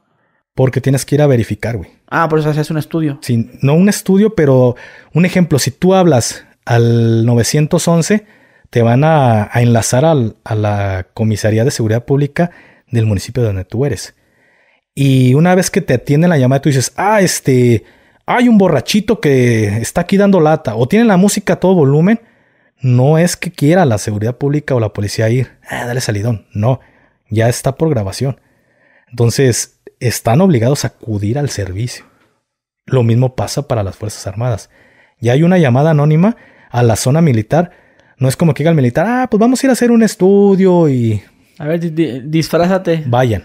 de, de un barrendero y dime qué está pasando, ¿no? Sí hay gente que hay de inteligencia, pero es más rápido, o era más rápido cuando la gente aventaba ciertas llamadas Llegaba, anónimas. Buenas tardes, ¡pum! Patadón a la verga. Sí, llegaba a pasar. Me tocó una detención de una persona muy importante que la dieron por una llamada anónima. Oye, que hay una fiesta y vimos gente armada. Y ahí vamos, güey. Reventamos el punto y sí había una persona muy choncha. Yo era convencional. Pero ya después dices, no mames, una persona de este calibre en una llamada anónima, pues esa llamada anónima lo más seguro que era la contra. O alguien que traicionó a esa persona por una llamada anónima. También en una ocasión nos tocó este una llamada anónima que dicen, ¿sabe qué? Este, hay gente secuestrada en esta casa y ahí vamos, güey. Y cuando llegamos, la señora de la casa dice, sí, se los acaban de llevar. Dice, pero la policía estatal, este, los, los ayudó a escapar. Y dice el oficial, a ver, hay que parar a esos, est- a esos, esos estatales. Y esos güeyes tienen cola que les pisen. Siempre la estatal, no vamos a decir el municipio, pero, perdón, el estado, pero es, tiene una cola muy choncha. Más que el federal. Ah, sí, eso es más que los federales. ¿Y el entrenamiento que tiene la estatal, qué tal? Pues sí, ellos sí tienen entrenamiento. No al nivel de, de las Fuerzas Armadas o de la Policía Federal, pero sí mejor que el de la Policía Municipal. Sí tienen muy buen entrenamiento esos estatales. Oye, ¿y la policía municipal es como más trabajo de campo entonces. No, eso... La Policía Municipal, desgraciadamente, la gran mayoría no cuenta con entrenamiento. No cuenta y, y eso te lo puedo decir por porque estuve en la policía, güey. Yo ¿Tú fuiste policías? Después de salir del ejército, fui policía. Y estaba Sí. escoltando a un comisario. Ah, sí me lo contaste en el podcast, no, no recuerdo. No, no fui. Yo te conté que estaba de escolta de Ajá. político. pero, Pero, no que fuiste un oficial fui. Era, era- Yo era policía, pero porque escoltaba municipal. a un, munici- a un comisario de una segu- de un- Eh, eh, ¿Que eras policía municipal? Era policía ¿Y municipal. uniforme y todo? De todo, papi. Bien arreglado. Me a- si me ves, me arrestas a la verga. Eh, o sea, sí podías arrestar a alguien. sí, pues, sí a- podíamos a- a eso arrestar. Yo Sí, te poco- puedo- Sí, dime. Te te lo pregunto porque, como me dijiste, era policía, pero cuidaba a un güey. Sí, a, O sea, a- digo a yo, un comisario, un director. Entonces, pero sí podías hacer la función como tío de que un borrachito, sí, pues era policía, güey. presentarlo. A ver, una unidad, vámonos. Es que tú desde el momento que eres policía y que vas en una unidad de policía, o si tú seas el, el escolta, si seas policía municipal y te tengan de escolta, no sé, de, de un director de seguridad pública, un político, si alguien te para en la calle, no puedes decir, ah, no, yo soy escolta. No, eres policía, cabrón. Y si esa, esa persona reporta que no le diste el servicio, ¡pum! Te la traban, te la dejan ir completa, viejo. Entonces, cuando tú eres policía, estás obligado a dar el servicio. Y yo te puedo decir en lo personal que viví mucha acción y me gustó la acción de la policía. güey. Sí, ¿Cuánto tiempo estuviste? este, en 19, duré como un año, un año siendo policía, pero con, mi- con, con un, un director de seguridad pública. Hay que reconocerlo. Este director era entrón, era entrón en, en muchas situaciones y le gustaba, le gustaba chambear. Al punto que cuando nosotros llegamos a ese municipio, este, eh, éramos locales. De hecho, yo vivía en ese municipio, güey. Y no es bueno vivir en un municipio donde vas a, a dar tu servicio. Porque Los enemigos de ahí. los enemigos, y aquí está mi carnal, güey. El duramos como un mes que teníamos amenaza de muerte. No, que los vamos a matar y que a ver si muy pinches vergas. Y estábamos amenazados y no salíamos a nuestra casa, a todo el día andábamos patrullando. Pero porque ese comisario era muy entrón de andar reventando. Le gustaba andar chambeando. Es lo mismo que digo yo, güey. El trabajo del policía puede, puede llegar a ser muy difícil cuando, por ejemplo, si eres de Mexicali y ahí mismo trabajas, paraste un güey o haces tu trabajo, pues. O sea, paraste, arrestaste, te defendiste si, si puso resistencia y le torciste el brazo porque, pues, puso resistencia y pues puedes lastimar al, al detenido. El resentimiento que te llega a tener la gente. Ese puto fue el que me llevó. O ese puto fue el que, el que me quitó el carro. Es, encontrarte en una fiesta o, o, o sea, simplemente se, se me hace muy difícil por eso ser policía, porque pues mucha gente no sabe pues distinguir, ¿no? Pues es su trabajo y se lo toman personal, pues. Es que ahí te va. Este. Cuando eres policía, al menos de lo que yo te estoy hablando, no digo que todos, pero la gran mayoría de policía, que es algo que el presidente debería de cambiar. Las corporaciones municipales no tienen adiestramiento, entrenamiento para que la gente, si no lo entiende. ¿Por qué? Tú eres de X municipio, güey. Ya no hablemos, un ejemplo aquí en Jalisco, no hablemos Guadalajara, Zapopan, porque estás hablando de municipios de lo más chingón de aquí de Jalisco, de los que más recursos meten, ocupas tener una policía bien, bien entrenada, güey. La policía municipal, Zapopan y, Guadalajara son otro nivel. Pero si te vas a otras corporaciones este, municipales, el policía no tiene entrenamiento. Pero no es porque el policía no quiera, güey. Es porque el entrenamiento es caro. Y el alcalde del municipio dice, gastarle tanto a tantos policías para que se me vayan a otro municipio. Ah, más, sí tenlos. Todos mal entrenados. La gran mayoría de municipios aquí en Jalisco, yo hablo por mi estado. El día que entran, ese mismo día los están armando. A lo mejor el Gus nunca ha agarrado un arma en su vida. Y, ¿sabe? ¿Has agarrado un arma? No. Ah, mira, aquí se carga y le aprietas aquí, quitas el seguro y si le jalas acá, ¡pum! ¿Qué más? Sale, a chinga su madre. Y los arman ese mismo día y andan patrullando. Por eso, gran parte de los policías tienden a ser corruptos. Eso es un lado. Porque no tienen ese sentido de amor a su uniforme. No les costó más que haber firmado un contrato, güey. Por eso muchos tienden a venderse porque no les costó, no están capacitados y por eso no saben cómo actuar en la calle. Eso no es culpa del policía, es culpa de sus alcaldes, güey, que no le invierten en la seguridad pública. Número dos, el policía porque es corrupto. O porque la gente dice, no, aquí andaban los de la maña, andaban los policías y se hicieron pendejos. Porque el policía es local. No es lo mismo el militar y el marino. El militar y el marino llegan, pum, hacen su cagazón, duran 15, 20 días y se van.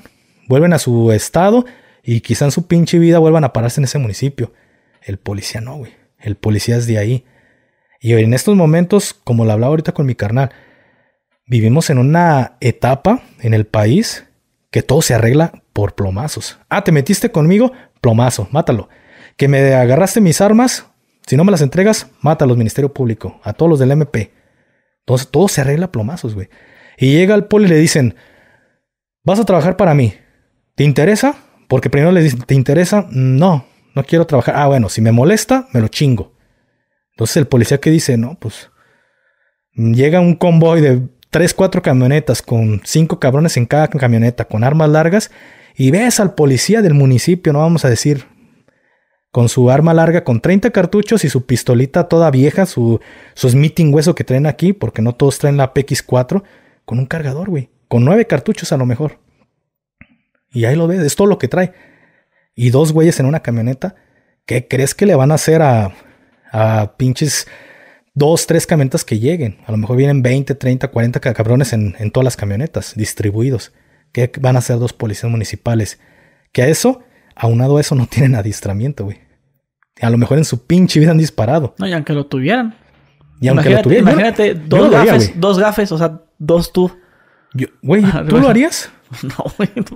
La gente me dice, ¿qué vas a hablar de política? Estado de escolta de políticos, güey. Y te das cuenta que la pinche cochinada viene desde abajo hasta arriba, güey. Y tú sabes que todo el pedo está arreglado. Y si me salí del ejército por situaciones de ese tipo de, güey, no mames, me estoy arriesgando por algo que al parecer todo está el pedo arreglado. Ahora, si no me morí siendo militar, que amo el uniforme verde, menos me voy a morir siendo policía, güey que estoy viendo cómo está de amañado el municipio. Y no nomás un municipio, todo el estado, güey. De pendejo me muero por esto. Porque esa es la realidad del, del país, güey.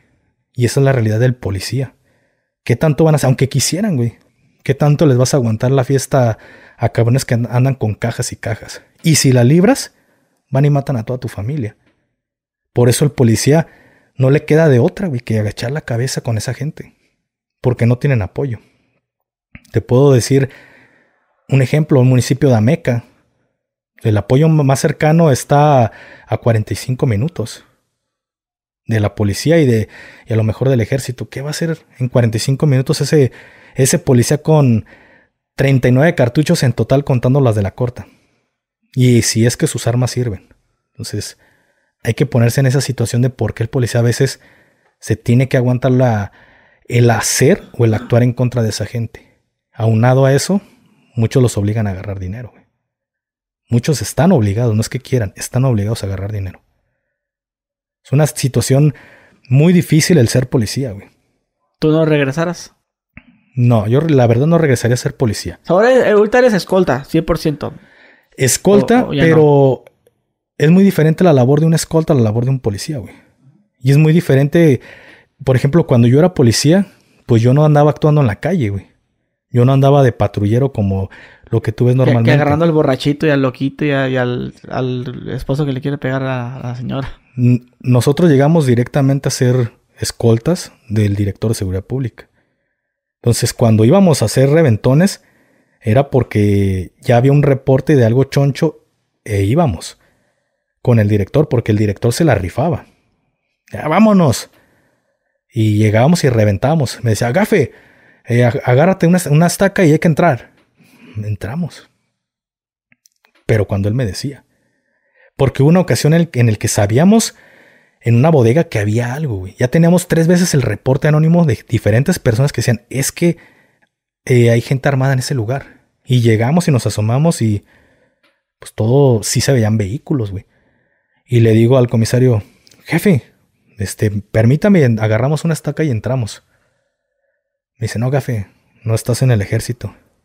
Aquí somos locales y aquí hay pedo. Dice, si no hay otra, pues vamos a tener que reventar. Pero para empezar no tenemos ni órdenes. Y no es como que a ley de, nuestros huevos vamos a poder hacer las cosas. Al día siguiente, pues ya llegaron las órdenes de cateo y efectivamente había, no recuerdo cuántas personas ya muertas en ese lugar. Y aparte unas torturadas. Entonces sí había algo. Pero te empiezas a dar cuenta que, pues, cómo está el cagadero aquí, güey. No nomás de la policía. También ya te das cuenta de, de las Fuerzas Armadas que sí hay un cagadero, güey. Y de la política. Ya te das, ya ves las cosas con otros ojos, güey. Porque estás viendo la realidad. Oye, y bueno, me dices, me dices que todavía eres escolta. ¿Y tienes pensado hacer otra, otra cosa? ¿Te, te gusta mucho el ser escolta ahorita? Mm, de hecho, no me gusta ser escolta, güey. No. No me gusta eh, que el, el tiempo se me merme cuidando a una persona. Yo realmente, yo mis, lo que son mis clips, todo lo estoy haciendo yo solo, güey. Porque me ha apasionado, no sé, me- en, en aprender todo este pedo, güey. de- O sea, te, te lo pregunto porque pues ya estás funcionando mejor en el podcast, en tus videos. Sí deja, güey. Tú sabes que deja esto de, Sí. de- de crear contenido. Pero a veces lo más difícil para mí es soltar algo, un, un estilo de vida que, ay, güey, ya lo intenté. Y sí es difícil soltar ese estilo de vida, güey. Sí es difícil. Entonces, como que desprenderte de algo que te entrenaste o te adiestraste por ocho años y medio y lo viviste. El ser militar no es un, no es un trabajo, güey. Es un estilo de vida. Sales a la policía es un estilo de vida. Eres escolta, es un estilo de vida. Y es difícil desprenderte de ese estilo de vida, güey. Aunque digas, acá es genero más billete, es difícil soltar lo que te gusta, lo que te apasiona hacer. Pero de repente sí hay cosas que, que no, no, no parecen o no agradan siendo... ¿Qué crees que sentirías si te retiraras? Por alguna razón te vas súper de huevos acá en YouTube o algo. Y no sé, ¿sabes qué? Pues bye. No sabría qué hacer con mi tiempo, güey. No, o sea, estás acostumbrado. a- Es que como te dije, esto de ser escolta tiene mucho tiempo de ocio, ¿no? Mm, sí, demasiado. te aventas todas las series que hay en la N y ya no sabes ni qué ver, Y pero... cuando te dice, hay un TikTok y dice, como tu principal te dice, este, me voy a quedar aquí como cuatro horas. Vete a dar la vuelta y tú, "Ay". Vete a dormir. Y la, gente, ah, y la gente dice de volada, "Ah", y sabe que, que dijo, no, dice, dejamos al principal en un lugar seguro, que, que, que ya conocemos, y me dice, voy a tardar como unas cuatro horas. Yo te marco, que ya voy. O sea, te marco, pues ya, ya el vato, "Ah", ya, te, ya, ya pasan las cuatro horas y ya te marca. ¿Sí? Ya voy para allá. Ok, ya, pues tienes que pende- desapendejarte. Y ya, eh, plebes, y vámonos. Acá es de, sale, yo les marco, ah, súbete la camioneta, prende aire acondicionado, laquea la camioneta y cáile, güey. No es que digan, ah, no mames, que no son profesionales, güey. Tu principal está... En un lugar seguro, pues, o sea, Un ejemplo en Andares, güey. Ahora que pasó lo de Andares. Pues, ¿Cuántas veces no, no, no estuvimos en esa situación? Ser escolta en Andares es un pedo, güey, andar por ese sector. Porque es pura gente de muy finolis, güey. Que se manejan muchas personas muy importantes en ese lugar. Entonces no puedes andar ahí haciendo tu función. No puedes, güey. No te permiten. Porque la gente así es de, ay, no mames, me asusta esa escolta. Eh, díganle que se retire. Y, y pues tu principal no quiere que lo estén molestando, güey. Pues está con puras personas de diferentes lugares, ¿no? Entonces, que dicen? No, güey, eh, retírense. Ya te la sabes que en Andares no puedes andar con él. ¿Y qué? y no pueden andar sin armas. O sea, si, si yo me meto en la plaza con mis escoltas, tengo tres escoltas. Y así típico acá de escena de, Estados Unidos, que, que, ellos me van cargando las bolsas, ¿no? Yo acá de compras. No, no, no se puede eso aquí. No, güey. Aquí yo recomendaría porque hay muchas personas que, una, les gusta ver muchas películas y piensan que todo es como en las películas. Así, ¿ves? Por y hay unos que andan trajeados y muy presentables. Güey, ese güey es escolta. Ese cabrón es escolta. Entonces, pues ya sabes a quién vas a ir a chingar. Si tú eres maña, ya sabes a los que vas a chingar.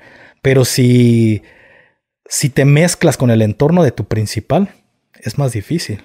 Por ejemplo, te puedo decir, mezclados con el entorno de él. Casi, casi vestidos todos iguales. Eh, o sea, fresones, güey. Barbones y, y no anda con la pinche corta acá y la charolota y el chaleco típico del, escolta, ¿no? que es como un chivo chaleco kaki, ¿no? Ese, es a lo que vuelve. Entonces los ves y dices, ese güey es escolta. Y es el primero que te vas a chingar. Pero si no sabes quién de todos ellos es el escolta, porque puedes andar con todos los amigos y del principal y, verga, pues quién es el escolta. Todos se ven igual. Pero el que es listo detecta quién está moviendo mucho los ojos. Quién está, sin mover la cara, estás con los ojos para todos lados. Ese güey es el escolta muy mezclado en el entorno, pero ese güey es el escolta porque es el que está más preocupado, más, más serio. Un ejemplo, una fiesta del principal y él está tragando caca, ¿no? metiéndole. Y yo estoy ahí, tú vas a ver y, ah, pinche escolta, está pisteando. No, traigo mi agüita mineral mezclada con coca, pero no trae líquido. No trae tequila o no trae mamadas. Hago, aparento como que soy parte del cotorreo, sonrío, pero estoy trabajando, güey. Así que me va ah, la escolta está pisteando. Una vez, bueno, no creo que si fuera escolta estuviera pisteando. La gente piensa que yo estoy tragando alcohol, pero yo estoy simulando que lo estoy haciendo. Yo antes de ser escolta no tomaba agua mineral. Hoy me, me encanta el agua mineral porque ya me acostumbré a tomar agua mineral, porque siempre son pedas. Entonces yo siempre ando pisteando mi agüita mineral y en mi casa ves agua mineral y antes no me gustaba. Pero eso es parte de la chamba, güey. ¿Cómo te ha ido últimamente, güey? Ya ves que la primera vez que grabamos hablamos de los retenes y que una vez un güey te dijo, hey, que te baje tu familia, cabrón. ¿Qué no entiendes? Y que tú dijiste que no, mi esposa no se baja. ¿Sí te acuerdas? Sí, sí, sí. ¿Sabes? Creo que no, creo que ese día no, no, no, no terminamos la historia. Que te habías terminado en que, que tu oficio, ah, sacaste todo. Pero y tú te pusiste al pedo, oiga, pues qué onda. Yo me puse el pedo en esa, en esa ocasión porque hay formas de hablar a la gente.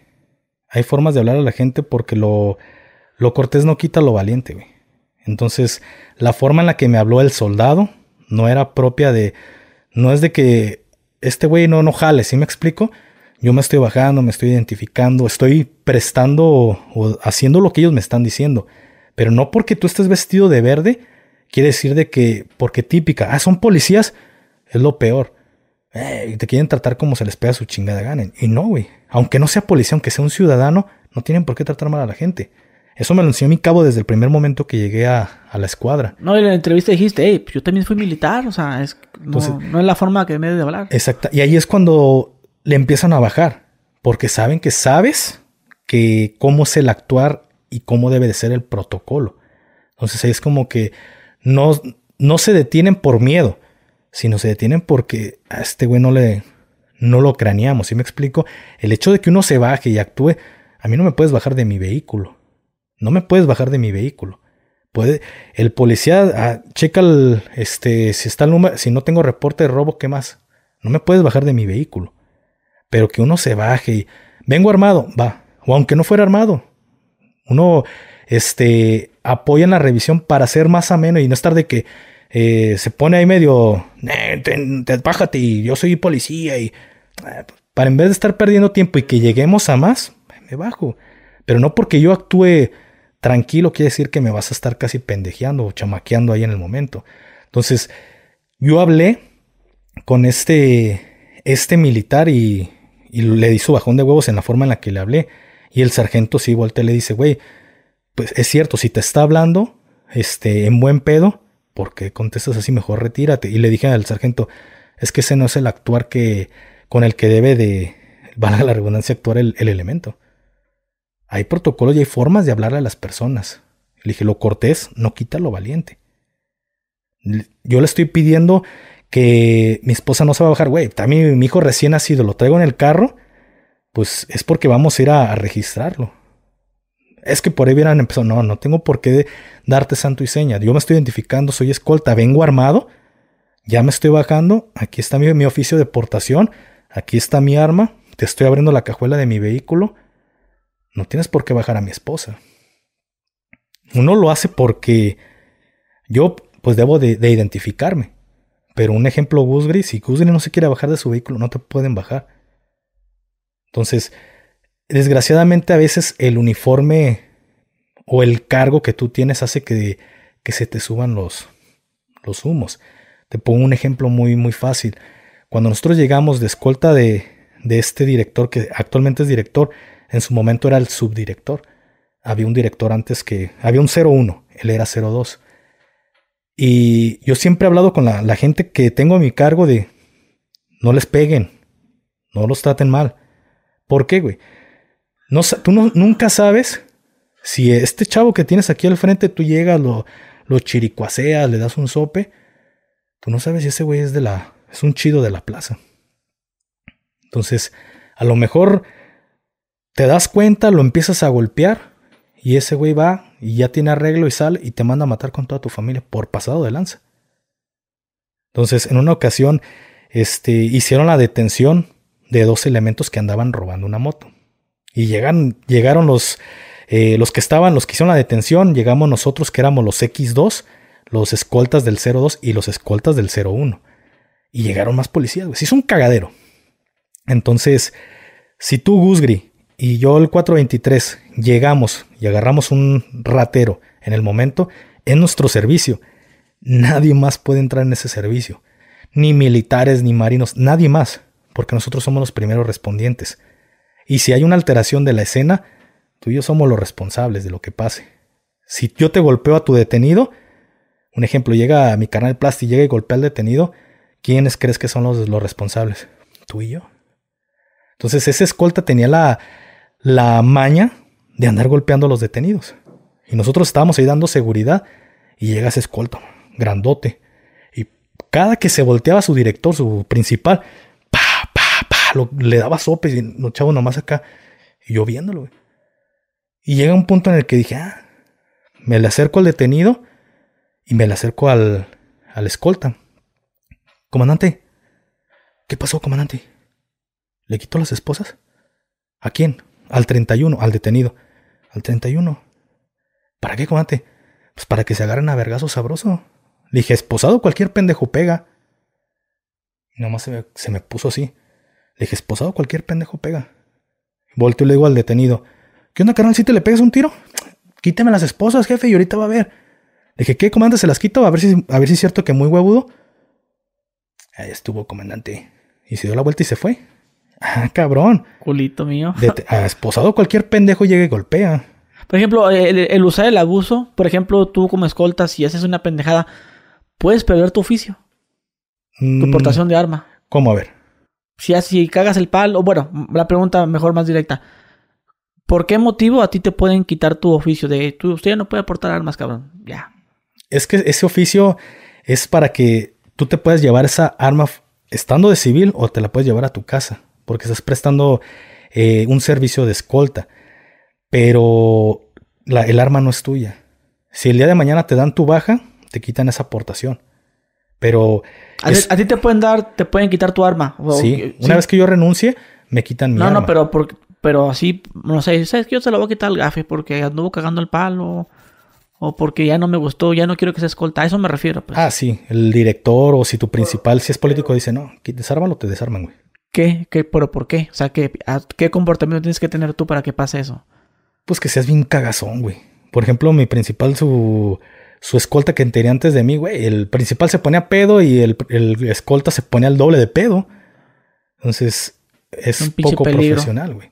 Entonces hay que, hay que pensar las cosas antes de...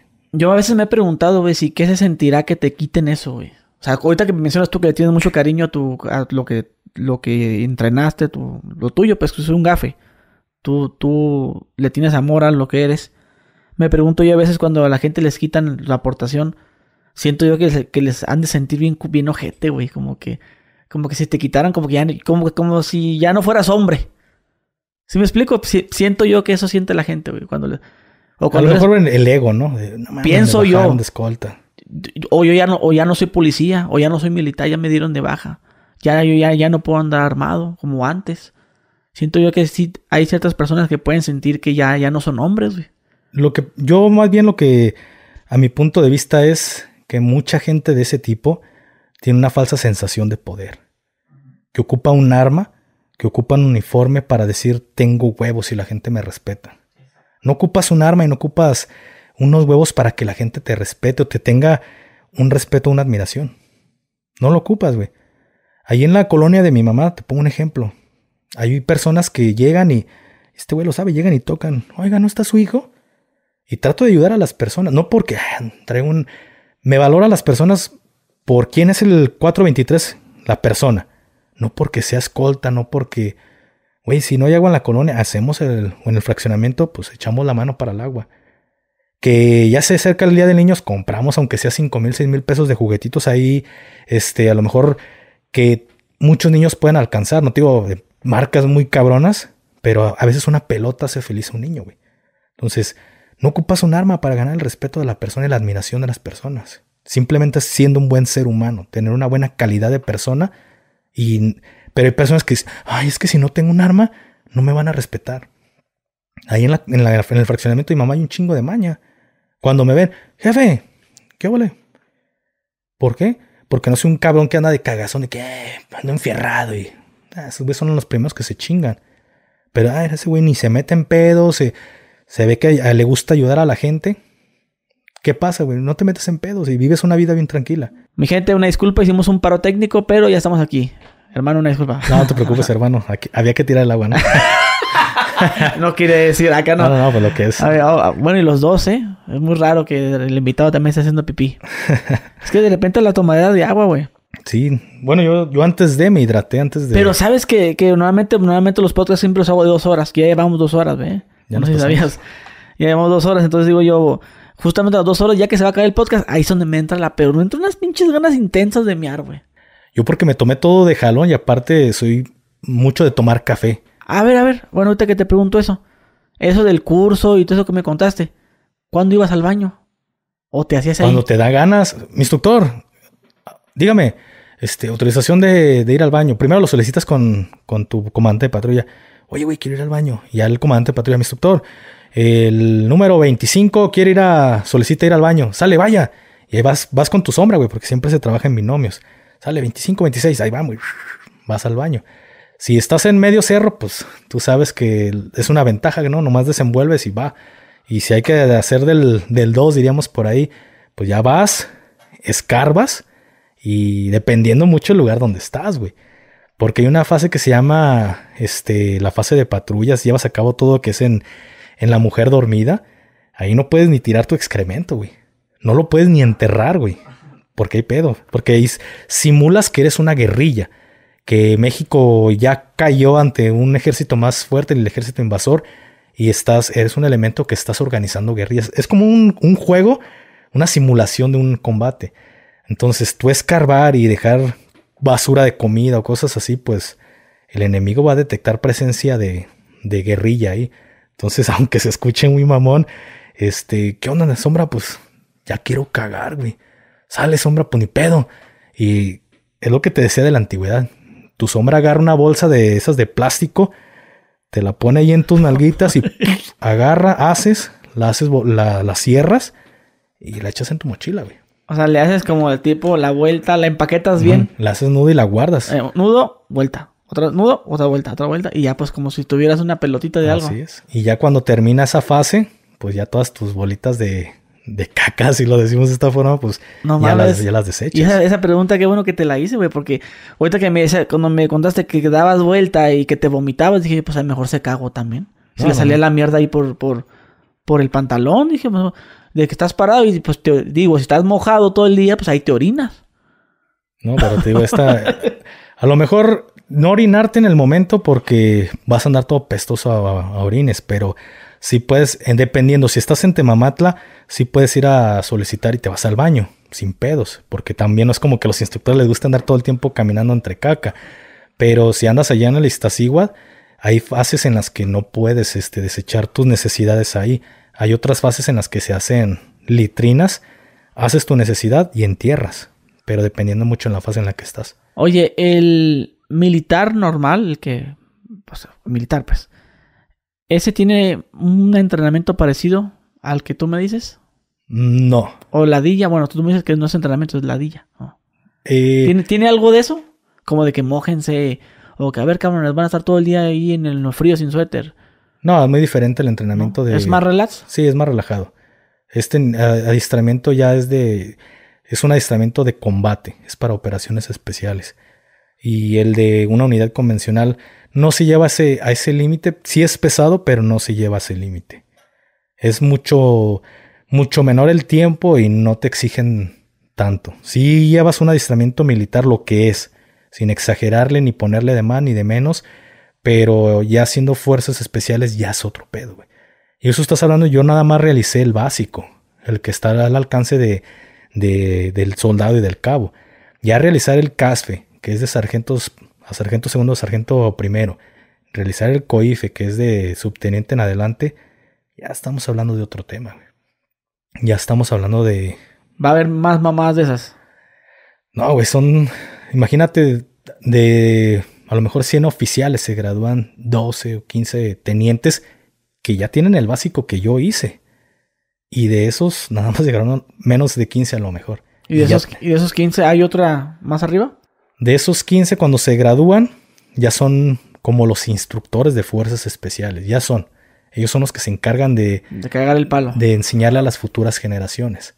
Pero todavía hay una fuerza especial de como nosotros, que es la que está hasta arriba, güey. Hasta arriba que se manejan en esferas muy, muy cabronas.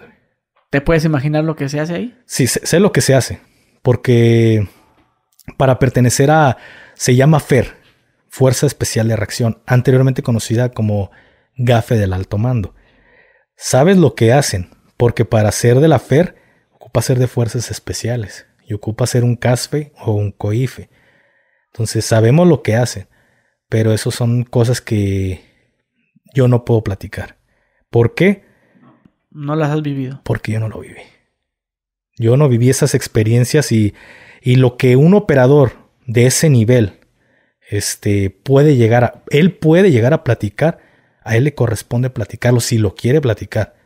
No vamos a decir que él va a llegar y te va a decir, ah, yo agarré a, al Chapo Guzmán o yo hice esto, pero a lo mejor lo que él puede, así como el 423 te platica lo que él puede, así hay gente de ellos que te dicen, ah, mira, pasa esto, pasa lo otro. Pero el que, el que lo puede hacer es simplemente el que lo vivió. Yo no te puedo contar historias que pues yo no viví. Hay personas de ese nivel que andan aquí en la, en la plataforma y no estaría por demás que los invitaras. Si un día te gustaría tener a alguien de, de ese nivel muy arriba de ¿Alguna recomendación? Haznos aquí.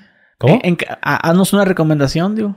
Aquí en presencia yo te puedo decir que para encasquetarlos. Para que tengan que venir a huevo. este, un saludo a mi hermano Zeus Special Force. Eh, ¿Zeus? ¿Zeus qué? Zeus Special Force. Ok. ¿El, Él- el qué es? Él fue operador de, de un, de un grupo muy especial. Eh, ya le había comentado una vez, ah, si lo invito, ah, si le lo recomiendo, se le gustaría. Sí, sí, me animo. Él tenía un canal aquí en YouTube, pero hubo un problemilla. Se le salió de decir, diría el chavo del 8, se le chispoteó y dijo algo de más y pues tuvo que cerrar su canal. Pero está muy activo en, en, en Instagram. Si quieres, igual, pues. Bueno, hay, que- hay que encasquetarlo, Gui. Y créeme que va a tener unas experiencias muy, muy, muy perras. Oye, hermano, ¿y algo que te gustaría añadir para finalizar esta plática? que sigan el contenido de- del hermano Gus. Yo no me lo pierdo, güey, tu, tu podcast. Cada ¿Neta? que subes uno, este, lo veo. No, no porque la gente va a decir, ah, no mames, este, porque le roba ideas. No, güey. Yo, yo lo he dicho. Yo en lo personal, siempre que tengo la oportunidad, digo, ah, pues para mí hay, hay referencias y que me gustaría ser igual o ser mejor que ellos, pero tengo referencias que para mí han marcado y me, gusta ese contenido. Entonces, eh, te lo decía el otro día, hace rato, de, este chavo con el que hiciste el podcast, el Mau, ¿cómo? Mau RG1. Yo estaba cagadísimo de la risa. Entonces, le recomiendo ver el contenido de Gus siempre trae muy, muy buenos invitados. No, pues aquí estás tú. ya, si quieren pasar a verse, ya, pues ahí tenemos en el canal Gafe 423, pues un podcast que. No, pues ahora, ahora, sí que tienes un chingo de historias, güey. También que cardo cuentas. Y, pero pues ya más que nada, ya me desenfoqué mucho del tema militar, güey. Sí. Me gusta. Hay más formas de ayudar a la gente. Porque he sido censurado muy cabrón por parte de la secretaría. Entonces, sí está medio difícil seguir con este contenido de, de lo bélico, de lo militar. Está muy cabrón la censura. Bueno, gente, pues ya lo tuvieron aquí a nuestro amigo el Gafe 423. Eh, pues vayan a su canal, chequen su podcast, tiene muy buenos invitados, la verdad. Y bueno, dejen su like a este video y nos vemos. Adiós.